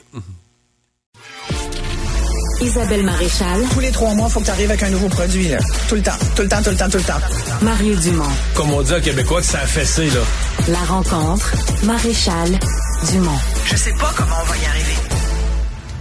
Bonjour Isabelle. Bonjour, Mario. Et tu veux me parler de ces euh, PME, toi-même qui es entrepreneur, Oui. mais de milliers, de centaines de milliers de PME, en fait, qui là doivent rembourser les prêts. là. Les prêts que le fédéral avait faits, c'était la crise pendant la pandémie. Euh, c'était comme une main tendue, on vous fournit un prêt. Mais là, il faut le rembourser. Là, faut le rembourser. C'est quand même un montant important. On parle de 60 000 dollars. Là, il y a, il y a vraiment beaucoup d'entreprises. Une majorité d'entreprises ont eu accès à, à ce prêt-là. Il y en a certaines, c'est 40 000. là. Si tu Ouais. t'as emprunté 40, tu, tu, tu pouvais avoir un cadeau de 20 000, donc tu dois rembourser 20 000. Si tu as eu le maximum 60. 60 000, là, tu dois rembourser 40 000 Mais si tu contre, veux si garder pas, le 20 000. c'est ça. L'enjeu, et c'est pour ça qu'en ce moment, il y a une espèce de branle-bas de combat parce que je t'avoue que moi, comme entrepreneur et d'autres qui doivent euh, rembourser ce prêt-là, moi, je m'étais dit sincèrement, il y avait eu une petite, euh, un petit euh, espèce de, de, de, temps là, qui nous avait accordé parce qu'on devait le rem- rem- rembourser le 31 décembre. Là, finalement, ils nous ont dit 18 janvier, qui est dans pas long. Dans six jours. Voilà. Et, et puis, sincèrement, tu as envie de dire ben, deux, trois semaines de plus, c'est pas ça qu'elle allait nous donner beaucoup d'air. Moi, je pense que euh, c'est malheureux que le fédéral ait pas compris qu'il y a une, une grande détresse en ce début d'année. Comme il y a, tu sais, entre, entre aujourd'hui, janvier, puis décembre 23, il n'y a pas grande différence pour les entreprises, à part le fait qu'elles ont quand même payé des congés euh, à leurs employés, que, euh, tu sais, dans, dans cette période-là, et même pour le commerce de détail, pour qui c'est normalement une période qui est quand même faste, ça l'a été beaucoup moins. Pour les restaurateurs, il y en a encore un qui fermait aujourd'hui de restaurant, c'était dans les journaux. Il y en a un par semaine juste à Montréal qui ferme. C'est des entreprises qui étaient installées depuis très longtemps. On évalue que le remboursement de ce qu'on appelle le compte d'urgence pour les entreprises canadiennes, le prêt CUEC, euh, on évalue qu'il y aura énormément d'entreprises qui n'ont pourront pas rembourser et qui vont devoir faire faillite. Selon la Fédération canadienne de l'entreprise indépendante, c'est à peu près 250 000 entreprises au Canada qui vont, qui risquent de disparaître. Est-ce que c'est un chiffre euh, pour faire peur au monde? Sincèrement, moi, je pense pas, Mario. Je pense qu'il y a vraiment des entreprises qui ont de la misère en ce moment pour toutes sortes de raisons qui sont très valables et compréhensibles. Ça fait trois ans que dans certains secteurs, les entreprises en arrachent. On dit post-pandémie, mais il y en a qui ne sont jamais remis de la pandémie. Il y en a qui, qui continuent de payer. euh, Mais il y en a aussi qui se sont remis, mais pas, pas assez pour générer les, pas Non. assez pour générer les profits pour rembourser un prêt. Mais là, un des problèmes, c'est que si tu veux rembourser le gouvernement, ben, une des solutions, c'est que tu vas voir ta banque, Voilà. mais tu contractes un prêt à la banque qui va te permettre de rembourser le gouvernement. C'est ça. Mais là, au taux, euh, au taux de 2024, là, Ben justement, et j'ai euh, j'ai eu cette discussion avec mon banquier parce que là, euh, si tu veux garder le 20 000, ben, tu, peux. Il y, a- plusieurs scénarios possibles. La recommandation pour tout entrepreneur qui a 40 000 cachés quelque part chez, tu sais ce qu'on appelle le love money. Là, c'est le temps de faire des appels puis d'appeler les gens qui t'aiment puis qui disent, tu me passerais-tu un petit 5 000? T'as-tu- Je suis sûre qu'il y en a qui font ça en ce moment parce que si tu ne rembourses pas euh, ton, ton 40 000, tu perds le. Si tu rembourses 20 000, toi, parce tu peux le 20 garder 000, 20 000. le 20 000, c'est ce que le gouvernement appelle un congé. Voilà. On te prête 60, et si tu nous rembourses le jour 40, venu 40, on, effa- on 20. efface le 20, Il y a le tiers de ton prêt qui devient une qui subvention. devient une subvention. Donc, ou, en guillemets, ce qu'on a appelé un cadeau. Je pense qu'en ce moment, il n'y a pas tant... pardonnable. Euh, voilà, exactement. C'est le terme que Pierre Fitzgibbon aime beaucoup Exact. employer. Mais là, il n'y a Fait- plus de pardon si tu Mais là, il n'y a plus de pardon. Puis là, c'est là. Et donc là, tu t'appelles ta banque. Puis là, tu dis, OK, comment je m'y prends? Alors là, si tu ne veux pas refinancer, si tu veux refinancer au complet le 60 000, tu as le droit à un taux de 5 Et sur le coup, moi, je m'étais dit, ah, attends, moi, j'avais compris que, euh, puis plusieurs autres avaient compris ça aussi, que finalement, le 5% tu pouvais l'avoir, ce taux-là, si tu remboursais quand même ton 40 000. Or, c'est pas ça du tout, là. Ce qu'il faut que le monde comprenne, c'est que si tu rembourses euh, 40 000, euh, mais que tu, via un prêt, c'est-à-dire tu refinances ton 40 000, tu payes ta banque et non pas le gouvernement, le taux, il est à peu près aujourd'hui, là, 8, 9, je te 10. parle, ouais, il, est proche de 10 pour le- l'entrepreneur moyen. Puis si tu as un bon crédit que ta banque, que tu es là depuis très longtemps et tout, tu peux avoir un taux préférentiel. Puis aujourd'hui, tu vois, moi, mon banquier me disait qu'il avait renouvelé des gens à 7,20. Là, aujourd- C'était monté là, en fin de journée, 7,5. Mais le préférentiel était à 7,20 plus le 1,89 de- d'écart. Tu as toujours. Fait que ça te faisait du 9,09 de taux d'intérêt. Pour quelqu'un une, entreprise ordinaire, une PME là, qui n'a pas forcément euh, l'habitude d'avoir de la liquidité, qui a, déjà d'autres prêts, tu es autour de 10. Là. Fait que 10% c'est énorme. C'est ça le message aujourd'hui. C'est comment veux-tu que le monde s'embarque? Là, c'est de demander aux entreprises de s'endetter à nouveau, encore plus. Et moi, je trouve ça dommage. Puis j'ai l'impression qu'on. Moi, je le dis depuis longtemps parce que je trouve que c'est malheureux, là. mais on oublie beaucoup les PME au Québec. Tu sais, on dit, ah, allez en affaires, embarquez-vous, tu sais, puis, mais c'est difficile d'être en affaires. C'est difficile. Tu l'as été un peu, tu as été euh, Oh ouais, sur une mais- ferme, tu as une mais- entreprise agricole. Mais là, dans ça- ce cas-ci, c'est qu'on a voulu aider, mais c'est comme si pour arriver à la fin, le gouvernement a de la misère à trouver sa façon d'atterrir. Mais je pense qu'ils se sont, tu sais, dans le meeting sur la créativité autour de ce projet-là, de ce prêt-là, ça n'a pas dû être très long. Et, je trouve qu'ils n'ont pas été très, très compréhensifs des messages. Les- messages sont très, très clairs en ce moment. Tu sais, les, entrepreneurs les envoient, les messages. Il n'y a, pas une journée qui passe sans qu'il y ait quelqu'un qui dise, écoutez, moi, mon entreprise va mal, je vais devoir congétier des employés, je vais devoir fermer. Je veux dire, c'est ça, là. Partout, tout le monde le dit. On ne sait plus par quel bout s'y prendre. C'est très difficile. Tu sais, on a parlé beaucoup des chaînes d'approvisionnement. Les gens ont découvert ce que c'était. Puis là, on les a oubliés. Mais dans la vraie vie de tous les jours d'un entrepreneur, d'une entreprise qui, qui, qui, qui, compte sur euh, des, des sous-traitants et tout, les chaînes d'approvisionnement sont pas revenues à ce qu'elles étaient avant la pandémie de 2020. Il y a du monde aujourd'hui qui aimerait bien vendre du stock, ils l'ont juste pas parce qu'il doit venir d'ailleurs, puis ça, ça, se rend pas. Ou alors, le, le c'est beaucoup plus cher qu'avant. Les, Écoute, c'est un casse-tête incroyable et je pense, je pense que ça va. Après, tu vas me dire, bon, il y a peut-être des entreprises qui ont bénéficié de, de ce temps-là, qui auraient peut-être pas dû être en affaires. Mais je pense qu'il y a quand même une situation économique aujourd'hui qui fait en sorte que les PME sont oubliées, malheureusement. Et moi, j'en appelle au gouvernement fédéral aujourd'hui d'aider les entreprises et de, tu sais, nous ont donné le petit, le petite pause là, de deux, trois semaines, le hiatus jusqu'au 18 janvier. Pourquoi ne pas dire 31 mars? D'abord. Mais j'ai l'impression que ça va être euh, ça va être un des sujets qui va être suivi la semaine prochaine, là, au fur et à mesure que la journée va approcher. Sincèrement, il faut, mais il faut un sujet qui va être suivi par un peu tout le Mais là, faut qu'il se dé... ça peut pas être le 17 ou le 18 au matin qui nous annonce ça. Tout, le monde va déjà avoir fait ses démarches. Merci Isabelle, bonne merci, fin de semaine. Merci. Bye bye. Le problème n'est pas là. Francis Gosselin.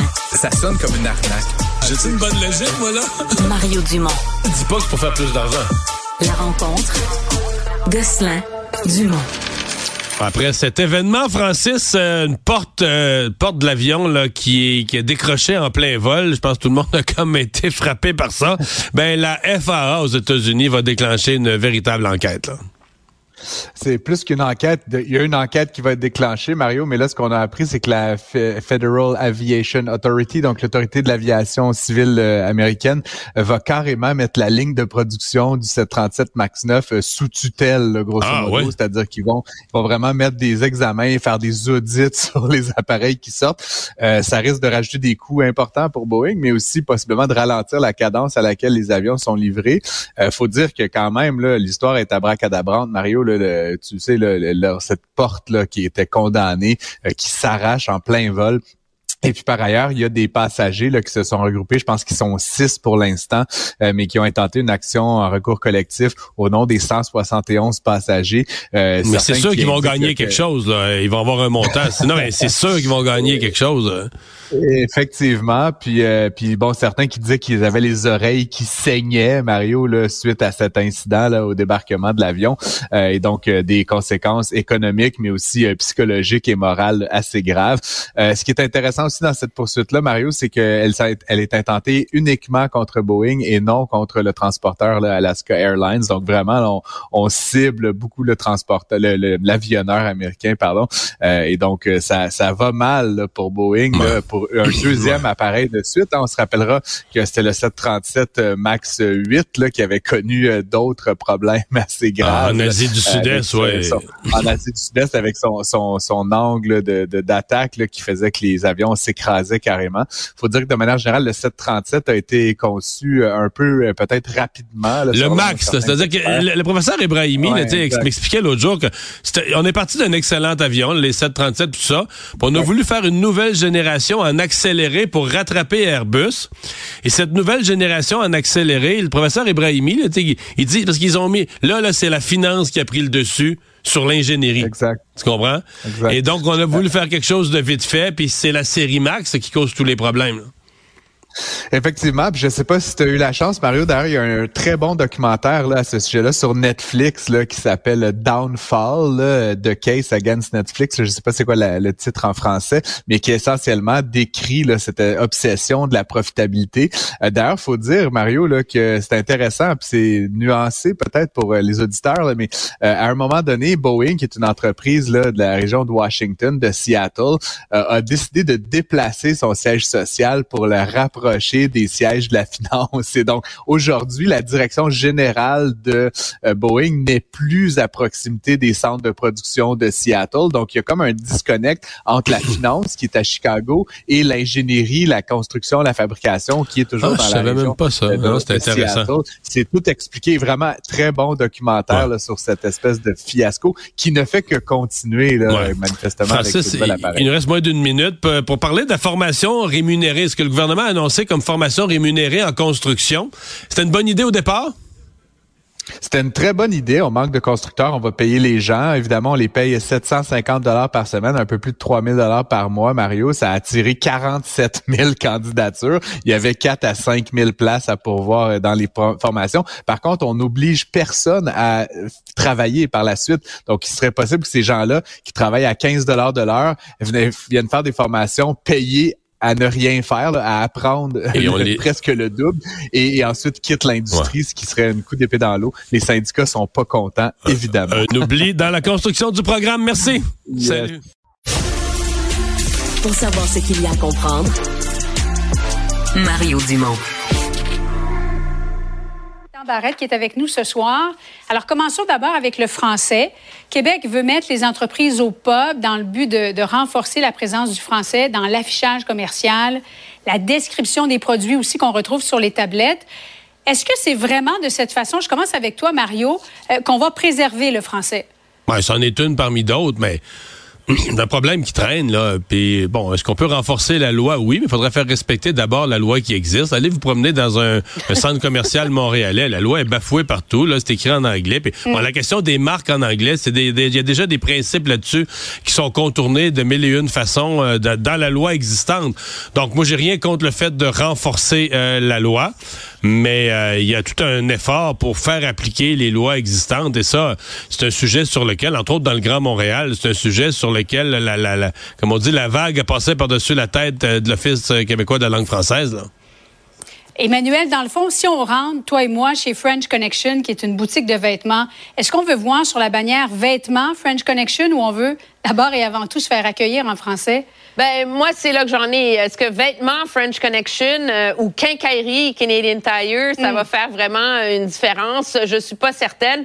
Je pense que euh, Mario met le doigt dessus. C'est la question de tout l'affichage en général dans le magasin. Mais ceci étant dit, c'est ça aussi que tente euh, de rectifier, de rééquilibrer le gouvernement dans sa démarche parce que ça va prendre les deux tiers de l'affichage général en français, mais c'est pas juste sur la bannière en haut. Il faut que quand tu es dehors du magasin, que tu regardes le magasin, que c'est l'ensemble de ce qu'il y a dans la vitrine, donc que ça soit vente et non sale, etc. Mais moi, j'en reviens au jeu de base, là. Moi, ce que je veux quand j'entre dans un commerce à Montréal ou dans un restaurant en particulier à Montréal, c'est de me faire accueillir en français et de me faire servir en français. Euh, ça, le problème pour le gouvernement, c'est que ça risque inévitablement d'être encore vu comme une façon euh, de se faire du capital politique. Hein. Il n'y a rien pour la CAQ comme de brandir l'identitaire et le français là, pour essayer de, de ramener puis de faire plaisir à ses électeurs. De ton côté, Gaétan? Ben, la CAQ est prise avec son propre, euh, c'est son propre problème. ils ont mis en place une loi pour laquelle, en commission parlementaire, il a été dit plus d'une fois comment allez-vous faire pour la mettre en application? Et comme pour toutes les lois, si la sanction, l'amende, dans le cas présent, est pas suffisamment élevée, notamment pour une entreprise qui est trop basse, ben là, ça aura aucun effet. Moi, je suis en faveur du français majoritaire, tout comme vient de le dire Emmanuel, se faire servir en français. Laisse-moi, Julie, te donner un exemple. Oui. Moi, là, l'exemple que je vais vous donner, il est épouvantable. Berlingot de lait. Tu vas chercher un café, tu demandes, mettons, un berlingot de lait avec un peu importe quoi bien, berlingot, dans certains, certains restaurants de restauration rapide, ils comprennent pas le mot et ils te répondent en anglais. Mais mm. ben là, à un moment donné, là, on peut-tu s'assurer que et le visage et l'usage dans les commerces soient en français? C'est un enjeu réel, je le comprends, et je pense qu'il faut faire un effort de la part du gouvernement. Est-ce faisable? Probablement que non. La FAE qui va présenter la semaine prochaine l'entente de principe, on ne peut pas présumer du résultat, mais là, il semblerait qu'il euh, y aurait du mécontentement. Emmanuel, es-tu euh, étonné de ça? Euh, non, je suis pas du tout, du tout étonnée pour deux raisons, parce qu'il y a deux types de mécontentement en vérité. C'est ça qui est intéressant. La réalité, c'est que la FAE a joué le tout pour le tout. Hein. La tactique, on va à la guerre euh, avec euh, avec un tire-poids, là, mais quand même, ça a été ça le résultat. Puis il y a beaucoup de membres de la FAE qui ont l'impression d'avoir payé pour l'ensemble des syndiqués. Et le problème, c'est que c'est pas parce que ça t'a coûté plus cher tes moyens de pression que tu as une meilleure entente. Et c'est ce à quoi ils sont confrontés en ce moment. Ils sont obligés la FA a négocié le mieux qu'elle pouvait, mais c'est pas plus qu'ont eu les autres professeurs. Et là, les membres, ils disent, ben, coudonc, ça se peut pas que j'ai fait cinq semaines de grève pour me ramasser avec la même chose que les autres, de un.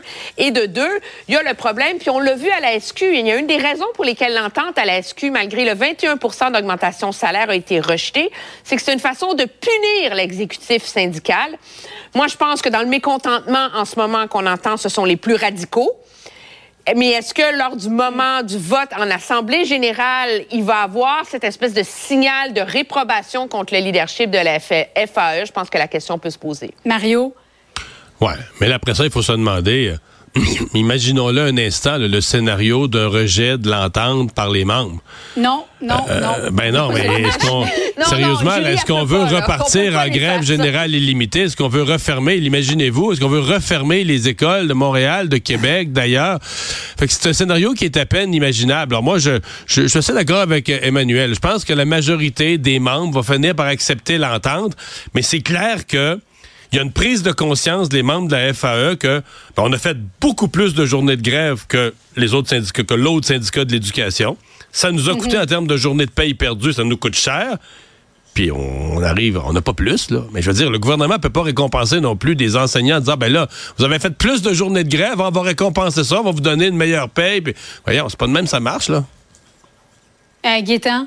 Ben là, je pense que la balle est aussi dans le camp de la population, en ce sens que tout le monde a été craqué, puis on a tous été d'accord avec la charge de travail des enseignants et ainsi de suite. On est tous d'accord avec ça, mais à un moment donné, est-ce que la population va dire, et elle devrait faire ce choix-là, que l'offre qui est sur la table est une offre très raisonnable? Pour moi, la réponse est oui. Et à un moment donné, il faut que la population s'exprime de diverses manières. Ça suffit.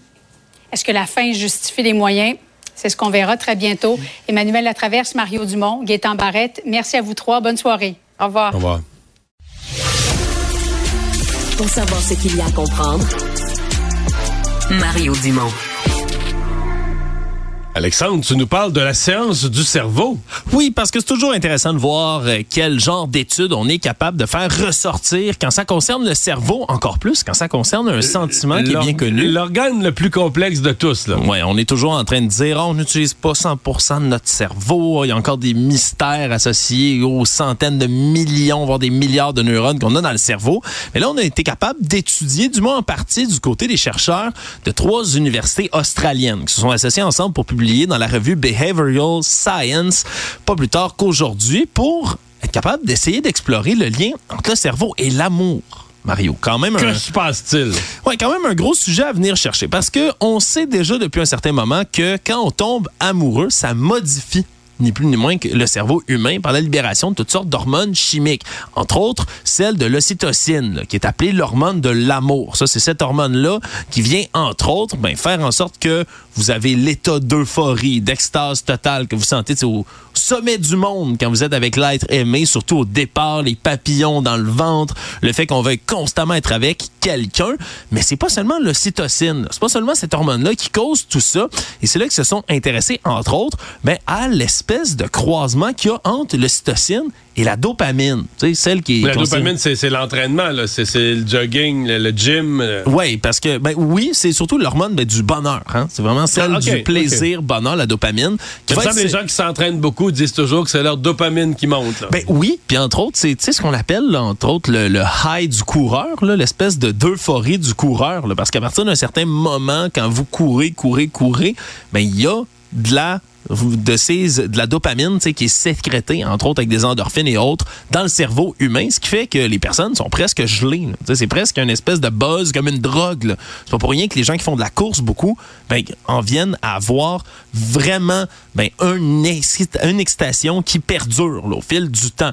Et là, ben, ça se mélange. Donc, la dopamine qui est sécrétée aussi, on s'en rend bien compte, se mélange, se combine avec le cytocine. Et là, ben, ça devient ce qu'on appelle l'amour romantique, ni plus ni moins. Puis dans l'amour romantique, ben, il y a tous ces symptômes, mais c'est encore plus loin qu'il va falloir fouiller dans cette histoire-là. On veut, entre autres, voir les différences entre les hommes et les femmes du côté de l'université australienne. On veut faire un sondage à plus grande échelle parce que là, on a interrogé 1556 jeunes adultes qui s'identifiaient eux-mêmes comme étant amoureux pour cette étude-là. Mais là, ça va en prendre je me dis, comment je dirais, est-ce qu'on est capable, en même temps qu'on les interroge, d'aller au même moment fouiller euh, découvrir les hormones qui circulent? On fait des prises de sang? Qu'est-ce qu'il y a dans leur cerveau? Qu'est-ce qui est sécrété? Qu'est-ce qui... Ouais, on comprend qu'il y a eu des prises de sang autour parce qu'on a, on s'est rendu compte que ça circulait dans, la, dans le sang, ni plus ni moins, là, dans la circulation sanguine. On retrouve beaucoup de ces hormones-là, mais d'ouvrir le cerveau de quelqu'un ou même de mettre des électrodes.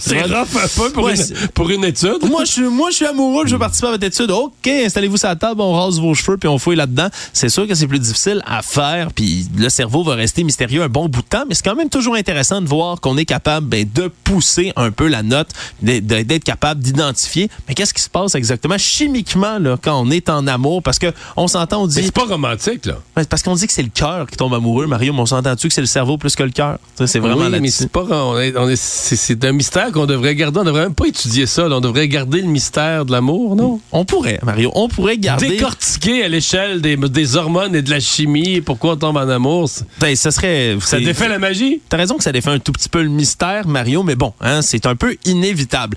Et je vais te parler aussi d'une autre nouvelle qui vient de tomber dans les dernières minutes, qui va venir s'ajouter à la très longue liste des accusations judiciaires contre M. Trump. Le débat judiciaire, celui-là, peut-être qui sortait là, complètement du radar des gens, parce que l'ex-président vient d'être condamné par un juge de New York à payer 392 638 dollars très exactement de frais d'avocat. Qu'a-t-il fait? Qu'a-t-il fait? Ben, il les paye au New York Times, Mario. Ni plus ni moins qu'au New York Times, à trois des journalistes qui sont concernés parce que en septembre 2021, il y a peut-être des gens qui s'en souviennent pas, mais M. Trump avait intenté une poursuite, porté plainte contre le, le journal du New York Times, accusait trois des journalistes, entre autres du quotidien, d'un, ce que lui appelle un complot sournois pour obtenir ses documents fiscaux.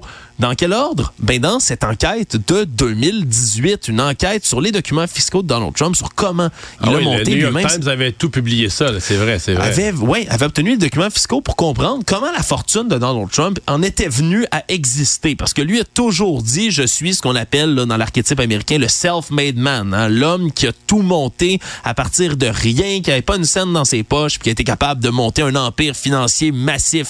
Mais on avait décortiqué dans cette enquête qui a gagné un prix Pulitzer, d'ailleurs l'un des plus prestigieux prix journalistiques possibles, mais avait expliqué que dans le fond, ben, M. Trump avait reçu de son père sur des années l'équivalent de 413 millions de dollars transférés dans des sociétés écrans pour pas qu'il paye une scène d'impôt en plus là-dessus dont il pouvait bénéficier. Donc, euh, c'est maintenant des frais d'avocat qu'il va devoir rembourser parce que la Cour suprême de l'État de New York l'avait finalement débouté en cours plus tôt cette année au mois de mai. Donc, c'est une des autres affaires Donc, le judiciaires. montant que tu nous as dit, là, euh, je sais plus combien, 392 000. Donc, c'est c'est le remboursement des frais d'avocat des journalistes en question. Exactement. Des Donc, non seulement journalistes. il a perdu, mais il doit rembourser les frais d'avocat de, de l'autre partie. Absolument, c'est ce qui, c'est ce à quoi elle a été condamnée finalement euh, aujourd'hui, Mario. Donc, un de ces dossiers judiciaires qui se referme pour Donald Trump. On se rappellera qu'il y en a au-dessus de 90 autres. Merci. Mario Dumont. Une feuille de route impressionnante. Un curriculum vitae aussi long que le pont de la Confédération. On a appris aujourd'hui le décès du euh, psychiatre, euh, homme de médias aussi, et celui qu'on appelait le Doc Mayou, Pierre Mayou, euh, qui a reçu l'aide médicale à mourir. Il avait eu une maladie qui s'est compliquée au cours des dernières semaines. On parle d'infection rénale majeure. Euh, ça s'est passé à Trois-Rivières. Il avait 74 ans. Avec nous, quelqu'un qui l'a bien connu, reçu très, très souvent en entrevue. Denis Lévesque. Bonjour, Denis. Merci d'être là. Salut, salut. Et, comment tu le décrirais, le Doc Mayou, dans ton esprit, toi, comme collaborateur? C'est quelqu'un de complexe. C'est vraiment quelqu'un de complexe. Euh, moi, j'ai connu il y a longtemps. J'étais à TQS, ça doit faire à peu près 25, 26 ans. Et euh, donc, je l'écoutais quand même à la radio quand j'étais au Saguenay animateur. Et j'avais le personnage. J'ai connu l'homme. Puis l'homme, c'est un gars très sympathique. Je sais pas si tu l'as côtoyé un petit peu en Un dehors, peu, en dehors un peu. des entrevues. Là. Et, euh, mais aussitôt qu'on arrivait à, devant un micro, ben, il changeait. Puis il y avait toujours ses propos là, qui étaient contestables. Il a dit des choses très grosses. Et donc, j'ai fait des entrevues très euh, très pesante, très lourde. Tu sais, quand on parlait de, racisme ou qu'on parlait de, euh, de, de ce qu'il avait dit à propos des musulmans ou des femmes. Et c'était... euh, il se défendait, c'était le- la personnalité publique, le personnage qui se, dé- euh, qui se défendait. On avait des entrevues vraiment, euh, des fois, très agressives. Je me souviens d'un silence. À un moment donné, c'était la fête des mères. Et euh, il se met dans une tirade à parler contre les maires du Québec, disant qu'on vit dans un système patriarcal, ça n'a pas d'allure. Et là, je le prends un peu au dépourvu. Je dis, oh, est-ce que, OK, vous parlez toujours contre les femmes, mais votre mère était comment? C'est-tu parce que vous avez une crotte sur le cœur contre votre mère? Oups. Oh là là là! Tu sais comment c'est fait à la télévision, divisé en deux les écrans? T'avais ma face à gauche puis sa face à droite. Et là, il répond pas. Une seconde, huit secondes, dix secondes. On a fait un blanc de 16 secondes. Et finalement, il a fini par parler. Et là, j'ai vu que... Tu avais touché quelque chose. Tu sais, c'était l'homme, là. Je ne veux pas faire le psychiatre moi-même, mais je veux juste te dire que euh, il, il- il était difficile à déstabiliser, puis ça m'est arrivé une fois de le faire. Pourquoi? Parce qu'on était sorti de son personnage. Cela dit, comme psychiatre, moi, je trouvais que, et j'ai eu la chance de le vérifier, euh, je, je trouvais que c'était un, un top-notch de son domaine. Ah ouais? Ah oui, oui. Euh, Parce que le Collège des médecins, mais pas pour son travail, pour ses déclarations publiques, mais il s'est Exactement. fait bannir à répétition. Là. C'est parce que l'homme public, il fait de la radio. Il fait de la radio, il fait une déclaration à l'emporte-pièce, il sait que ça crée de la réaction, ça, il fait des codes d'écoute, puis bon. Donc, c'est la logique. Mais il y a un fond de vrai, là. Je te dis pas, je te dis pas que c'est de la frime quand tu dis ce qu'il pense. Et même si je n'étais pas d'accord avec lui dans 80% du temps, euh, c'était souvent pour provoquer qu'il disait. Il savait que s'il disait devant un micro, ça allait, ça allait créer des réactions. Ça, c'est l'homme public. Maintenant, le, le psychiatre, c'est celui qui a témoigné dans l'affaire euh, Denis Lortie. C'est celui qui... euh, Oh, il a témoigné dans des causes importantes. ah, là. oui, oui. Et euh, qui, qui s'occupait de ses patients. Moi, j'ai eu de ces patients, quand il a été radié quelquefois, j'ai eu de ces patients qui sont venus témoigner.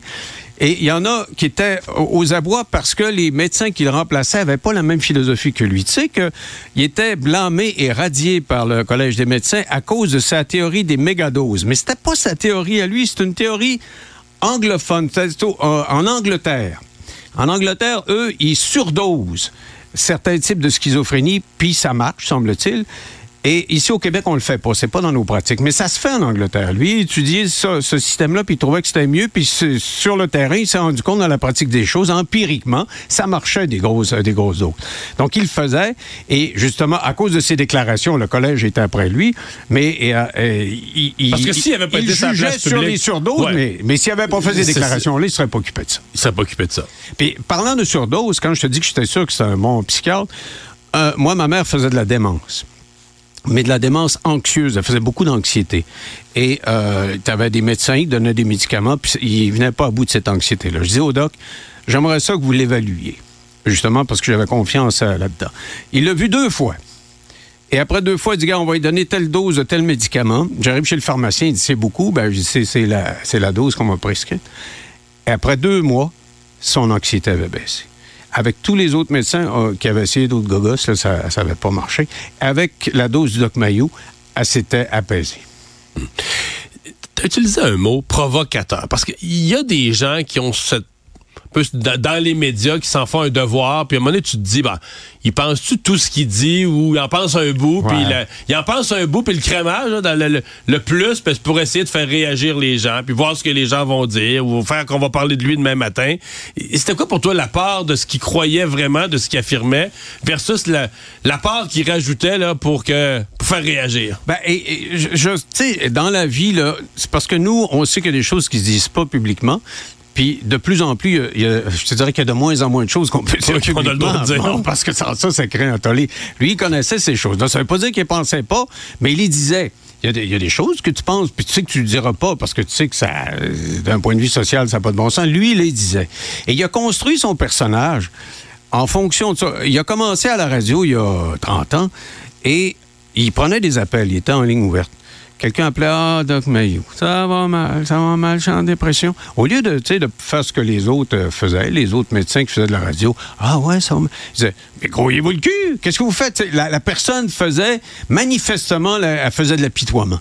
Puis au lieu de- d'embarquer dans son apitoiement, il disait Sortez de votre apitoiement. Puis là, ben, il disait en des termes crus. Puis, puis les Sauf gens. que ça, ça faisait réagir parce que les gens disaient Ouais, mais là, tu as parlé. La personne te parle 45 secondes, une minute et demie à la radio. T'as pas le portrait complet. Tu peux, Ouais. pas, tu peux pas vraiment vraiment vous donner des conseils, poser un diagnostic, comprendre l'ensemble de ce qui se passe. C'est ça. Et puis, c'est, l'acte même de- ce genre d'émission-là qui, qui, était, qui était contesté. Mais n'empêche que toi, comme auditeur, souvent, t'entendais la madame qui... puis puis t'avais envie de dire, hey, prenez-vous en. Puis c'est ça qu'il lui disait. Brasse-toi. Alors, il a commencé comme ça. Puis il s'est rendu compte que ça faisait effet de, de brasser le monde. Puis il a Parce qu'il y avait des plus. fans, là. Il y avait des fans Ouais. euh, incroyablement, là. Puis tu sais, dans le domaine où on est, là, on se construit avec les années un personnage. C'est nous, mais c'est nous avec, on met en évidence certains angles de notre personnalité. Là, il a construit son personnage avec ça sur ces bases-là, là, de- de- d'homme qui est capable de dire les, ces quatre vérités au monde. Et là, il s'est pris au sérieux, puis des fois, il dit des vérités qu'il aurait été mieux de... Si c'est ça que tu penses, là, que les musulmans sont ci puis ça, ben, femme ta gueule. Mais non, je vais le dire pareil. Et c'est ça qui faisait qu'il créait des réactions. Ça reste un individu dont la vie a changé euh, il, y a, il y a plusieurs années, alors qu'il intervenait. Il était arrêté comme bon samaritain. Il intervenait ces lieux d'un accident d'auto. Ça a comme fait basculer son existence. Là. Il m'a raconté ça, il avait écrit sa biographie, puis quand il a perdu sa jambe, il a été amputé d'une jambe parce que justement, il était intervenu euh, pour aider quelqu'un lors d'un accident d'auto. Et, euh, Et lui-même s'est fait frapper. là. Oui, exactement. Il s'est fait frapper en, en aidant quelqu'un. Et euh, c'était émouvant de l'entendre parler de ça. Mais je vais en venir à ses compétences de psychiatre. À un moment donné, là, il y a eu un anathème. Il n'avait plus le droit d'aller dans aucun espèce de média. Arrive le, procès Magnota. Moi, je, savais qu'il avait témoigné, puis j'avais m'étais beaucoup intéressé au procès de Denis Lortie, euh, le tireur de l'Assemblée nationale.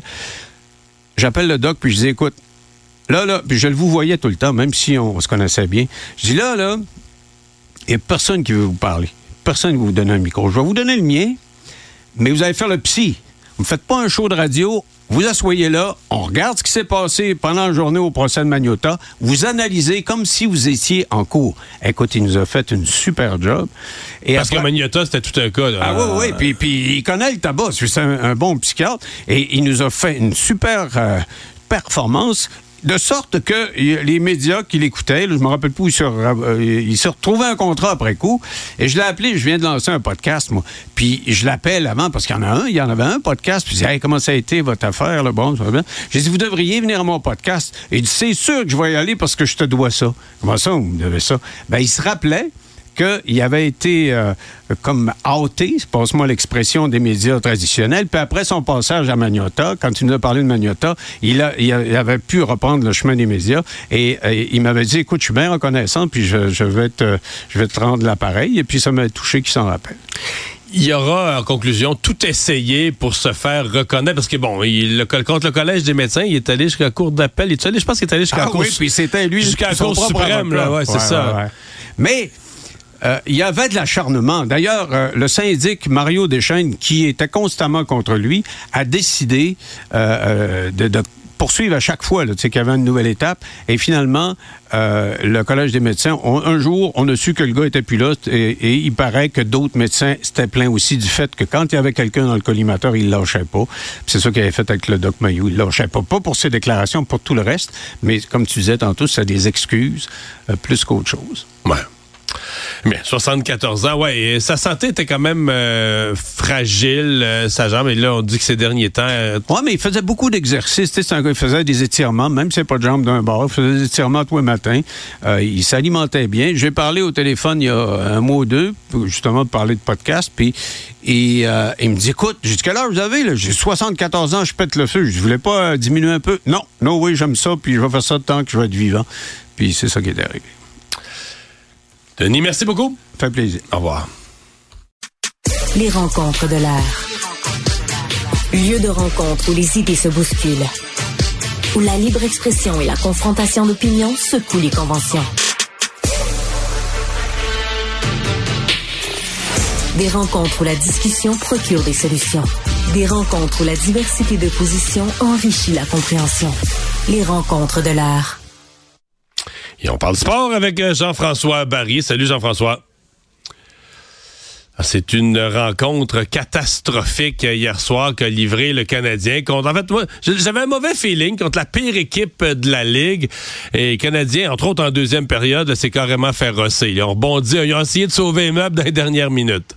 Oui, puis ça a failli fonctionner, on va se le dire. En fin de match, le Canadien qui a attaqué à 6 contre 5 pendant quoi un bon 5-6 minutes. Le Martin Saint-Louis a enlevé son gardien de but euh, très tôt, puis ça a passé proche. Reste que Le Canadien n'a pas été à la hauteur. Il n'y a pas d'engagement présentement. Là. Il n'y a pas de leader qui se lève. Il y a vraiment un marasme là, au sein de cette équipe-là.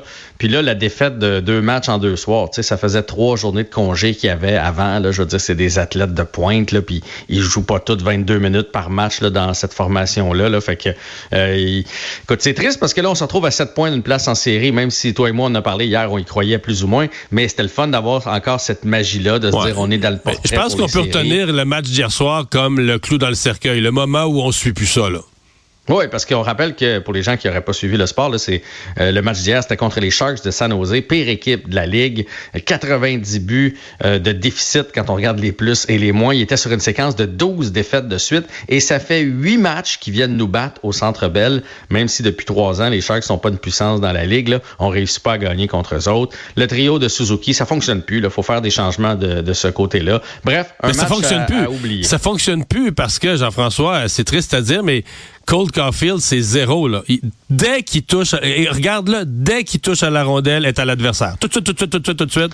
Dès qu'il touche à la rondelle, il a peur. Tous les joueurs, il est marqué. là. Tous les joueurs de la Ligue savent que c'est un petit joueur. Il est facile à... Tu fonces dessus, tu enlèves la rondelle. Je veux dire, ça devient un vrai... problème. Il patine pas beaucoup. En fait, les Canadiens, en général, patinent pas beaucoup. Moi, ça m'a frappé hier. Ils sont toujours à se laisser glisser. Là, ils, ils- ils attendent la rondelle, ils courent pas après. Ils espèrent qu'elle va venir vers eux. Moi, j'ai trouvé ça désastreux Il y a un hier. Manque, d'implication. Puis pour ce qui est de Caulfield, euh, il y, a- beaucoup de, pros du hockey qui vont vous parler des routes. C'est le nouveau, euh, le nouveau terme. là. Les chemins qu'on peut emprunter sur une patinoire. Et lui, emprunte toujours les mêmes. Il fait toujours les mêmes gestes à l'entrée de zone. Puis un gardien, puis un défenseur de la Ligue nationale, s'il sait ce que tu vas faire, il va être placé pour te, pour te bloquer. Tu auras beau avoir la garnotte que tu voudras. À part Alexander Ovechkin, là, dans les dernières années, qui est toujours placé à la même place puis que, qui réussit à produire, les autres, faut changer ça. Et moi, je trouve que Nick Suzuki paye pour présentement les insuccès de, de Cole Caulfield. Fait qu'on verra ce que les Canadiens vont être capables de faire demain contre McDavid et les Oilers Ouais, d'Edmonton. ouais, ouais. Euh, Il y a peut-être un échange qui se trame euh, dans l'équipe? En fait, c'est la grosse euh, nouvelle aujourd'hui. Le Darren Dreger qui a sorti ça. de- C'est euh, concernant Sean Monahan. Apparemment que le Canadien, quand on, est, on l'a re-signé cet été, on lui a dit viens à Montréal. Il a accepté quand même un contrat modeste, là, en deçà des 2 millions. Ils ont dit si, si tu nous donnes du, du bon hockey, puis évidemment que tu es en santé, on va t'échanger. C'est ce que le Canadien lui aurait promis. Donc, ce que ça veut dire, c'est que même s'il est utile au Canadien présentement, surtout avec l'absence de Kirby Doc, euh, probablement que Sean Monahan a demandé. Mais si on n'est plus dans la course pour les séries, là, dire, euh, moi, je pense qu'à partir d'aujourd'hui, on vide la shop, là, puis on finit le plus loin possible au classement encore. puis on espère, euh, pour une fois, repêcher.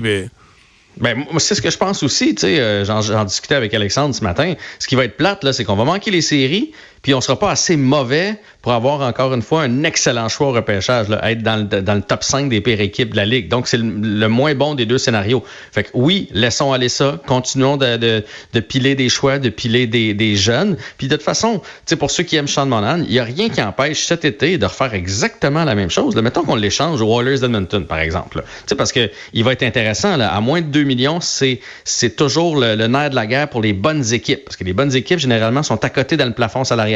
Là, tu as un gars qui coûte pas trop cher à rentrer pour le dernier deux mois de la saison. Donc, tu le rentres dans ton équipe. euh, il est heureux. Il fait un bout de chemin en série. Puis après ça, si le Canadien le veut puis qu'il a eu du plaisir à Montréal, il n'y a rien qui empêche de faire exactement la même offre, de dire, viens, viens chez nous, contrat de deux ans, euh, voici euh, tant de millions de dollars. Puis si on fait pas partie des séries, on va t'échanger encore une fois. Et fais-nous un petit tour d'horizon rapide des duels en fin de semaine. C'est le début des séries éliminatoires dans la NFL.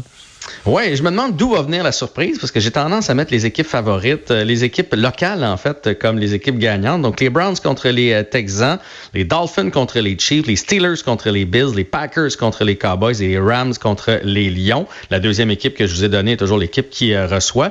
Il annonce de la neige. Est-ce que ça peut se... de la neige et du froid? Est-ce que ça peut se jouer Ben, en là? fait, il y a trois Chiefs matchs. les Bills... Trois matchs là, qui vont être affectés, selon ce que je comprends. J'ai vu les prévisions météo. Elle est à Pittsburgh, s'il va faire tempête, Buffalo, tempête, Kansas City, grand froid. Fait qu'il y a trois matchs. Mais Est-ce que ça va changer les résultats? Euh, je suis pas certain. Moi, je pense. Mais en fait, les Steelers jouent contre les Bills, non? Donc, euh, ça ne change rien qu'il y ait tempête. Ah oui, c'est le même match. ouais. Ouais. Mais, Mais, euh, euh, à moins qu'il y ait des problèmes avec l'avion. Mais reste que les, les Chiefs et les Bills. écoute, Mais les Chiefs, c'est du Chiefs, froid, puis c'est eux qui sont beaucoup, habitués à jouer dans le froid. puis c'est eux qui sont favoris. Ça devrait pas peut-être changer énormément de choses. Quoique, ça change tout parce que s'il fait vraiment trop mauvais ou trop froid, veut, veut pas, le match devient plus imprévisible. Tu sais, tout peut arriver, euh, ça devient glissant. C'est ça, l'échapper. exactement. Euh, t'as difficulté à lancer, à rejoindre tes receveurs. Donc ça, ça, ça va être euh, quelque chose à surveiller euh, en fin de semaine. Euh, sinon, est-ce que les Cowboys vont être capables de mettre fin à leur game? Les Cowboys, Oui. ils vont, ils vont Je bien, pense sont sur une lancée. Mais la surprise, elle vient peut-être des Texans. hein? Les Texans, Ah ben, c'est une des surprises de l'année. Stroud, euh, il est comme pas mal fumant là, dernièrement. On va surveiller ça en fin de semaine. ça. On s'en parle lundi pour tes Bye. Eagles. Bye. Kid.